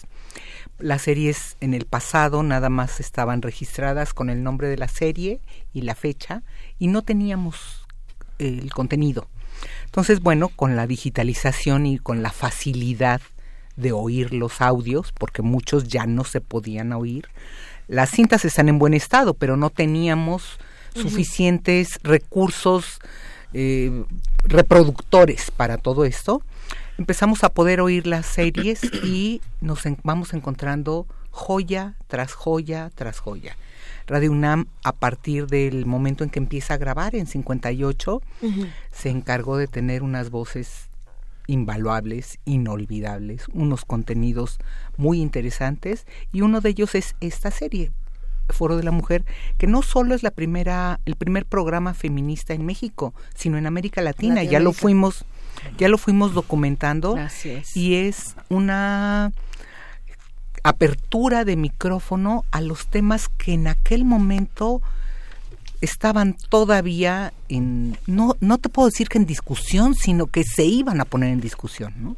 la situación de las mujeres la situación de de diferentes eh, este, situaciones en países cómo eh, los gobiernos militares, hay testimonios de Argentina, de Uruguay, de Salvador, de Brasil, de Guatemala, en donde hay denuncias sobre lo que les está pasando a las mujeres en, en estos gobiernos militares. Y era muy interesante que, que, a la de Fopa fuera siempre una extranjera, ¿no? incluso frente a sí misma, de tener la capacidad de pensar el orbe. Me imagino Yolanda como este titular de la fonoteca, eh, todos los proyectos que llegan, que llegan todo el tiempo para decir quiero hacer esto, ¿no? y, que, y que tú dices ya se hizo, ya se hizo y no se ha escuchado suficientemente, ¿no? Y nos da la posibilidad de que Memoria del Mundo, hoy, hablando con alguien que tiene una causidad, será escuchado dentro de 20 años o de 50 años de una manera potente, ¿no? Y actual, ¿no? Bueno, perdón, no, no quiero interrumpir, pero sin lugar a dudas es importantísimo, es importantísimo recuperar la serie, ponerla en valor, tenerla ahí, preservarla, conservarla, difundirla, que es parte de nuestra misión a partir del registro de memoria del mundo, y decir que que es más vigente que nunca. Tiempos vivimos vivimos tiempos oscuros para las mujeres. Los estamos viviendo. Los feminicidios, el derecho a decidir, eh, su papel dentro de la sociedad contemporánea. Bueno, pues todos estos temas fueron tratados en su momento con una fuerza y con unas voces contestatarias, rebeldes, maravillosas. Y, algo muy importante, eh, esto hubiera sido imposible sin la autonomía universitaria. Creo que hay que recalcarlo hasta el aburrimiento. La autonomía universitaria permitió que estas voces tomaran la palestra, tomaran los micrófonos y salieran al aire sin cortapisas, con absoluta libertad de expresión y se convirtieran en un referente necesarísimo para entender el camino del feminismo y cómo éste ha transitado a lo largo de las décadas para, para, para lograr eh, lo que ha logrado hasta ahora y, todo lo que falta. ¿eh? Y, me parece que es muy emocionante pensar en todo lo que ha ocurrido desde 1972 con una serie como esta hasta 2019 cuando tenemos una serie de contenidos en Radio UNAM que son eh, dirigidos a los muchos feminismos que ya tenemos, que eso también es maravilloso, pensar las masculinidades, los feminismos, todo lo que despertó tener una serie como Foro de la Mujer. Yo pienso en espacios que actualmente son difíciles de, conquistar y que Radio UNAM ahí está, ¿no? Eh, Yolanda, por favor. Mira, una de las cosas que hace la serie es presentar en aquel entonces los diferentes grupos que se empezaban a dar. ¿Cuáles eran sus diferentes postulados, no? Las universitarias, los este, católicos, las amas de casa, las prostitutas. Había diferentes grupos que se iban, se iban buscando un acomodo increíblemente el día de hoy era con los mismos postulados, ¿no? El derecho a decidir sobre sus cuerpos, educación sexual, el aborto. Entonces, todos esos, esos temas están en la mesa con diferentes eh, necesidades en los diferentes grupos. Y lo que hace esta serie es abrirle los micrófonos a todas esas diferentes eh, manifestaciones, ¿no? Porque iban a dar a lo mismo.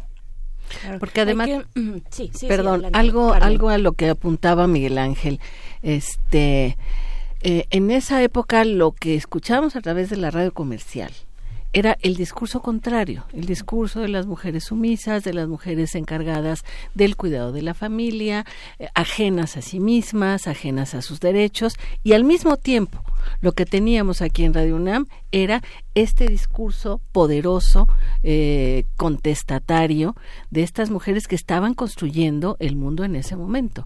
No nada más la parte trágica, la parte dolorosa de los abusos y de los acosos, sino también la parte constructiva de las conferencias internacionales, los talleres y eh, los colectivos. Claro, y la potencia que significa el querer, en, poner en cuestionamiento al mundo, a un sistema y el querer cambiarlo, ¿no? Hay una potencia intrínseca ahí que no se puede dejar de lado y que está impresa aquí. Eh, Yolanda, tus oídos son privilegiados, hay que decirlo. Tú eres la titular de Fonoteca y por tus oídos han pasado, han pasado historias que no nos hemos imaginado o que no hemos tenido la posibilidad de escuchar, pero que ahora, ahora vamos a poder escuchar de esta manera digitalizada.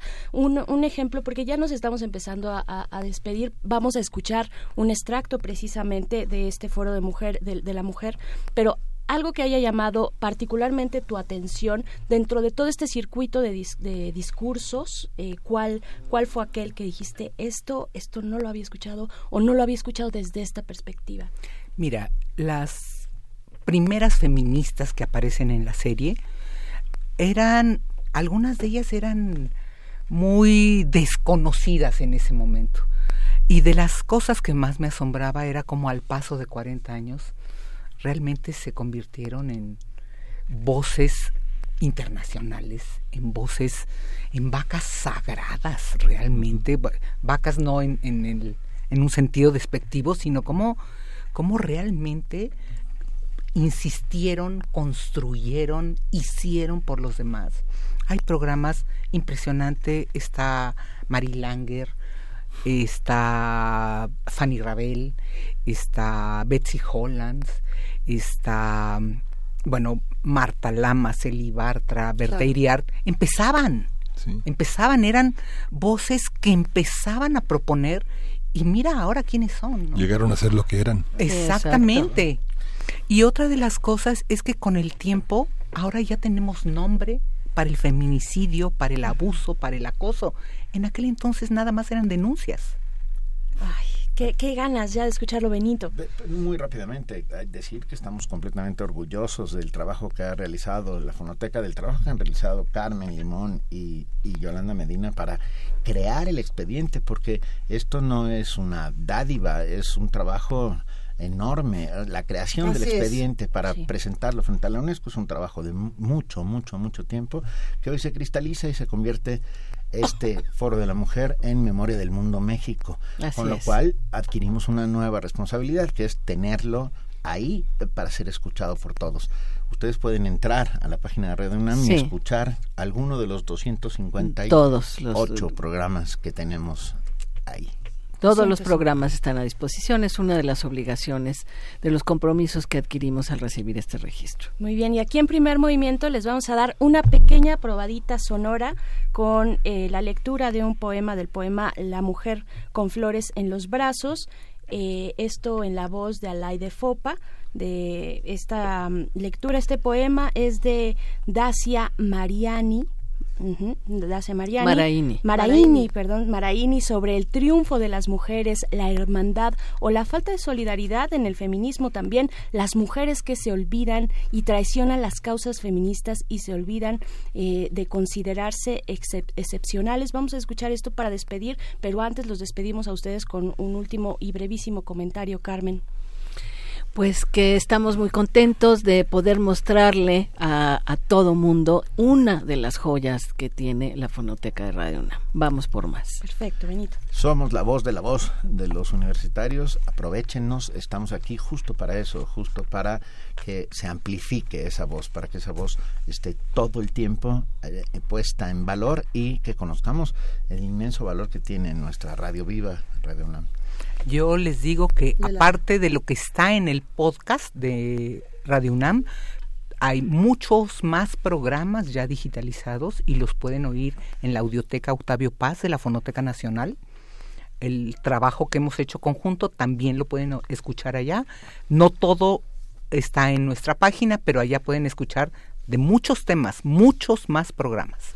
Muchísimas gracias, Yolanda Medina, Carmen Limón, Benito Taibo. Los queremos y los admiramos. Y con esos sonidos nosotros nos despedimos de esta transmisión, escuchando un poco de Foro de la Mujer aquí en Radio UNAM.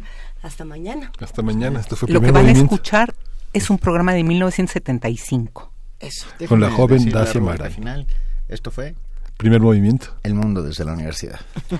La mujer con las flores de la sapiencia en los brazos ya no ve a sus amigas mujeres, no reconoce el mundo en su fractura de hierro amargo, goza de esas flores centellantes, agradece sonriendo a los superiores que la acogieron como a uno de ellos, amiga de los hombres, enemiga segura de las mujeres, patalea cuando alguien le habla de derechos y deberes la mujer con las flores del poder en los brazos, Ya no escucha las voces de sus compañeras que de lejos le dicen, detente, mira, reflexiona.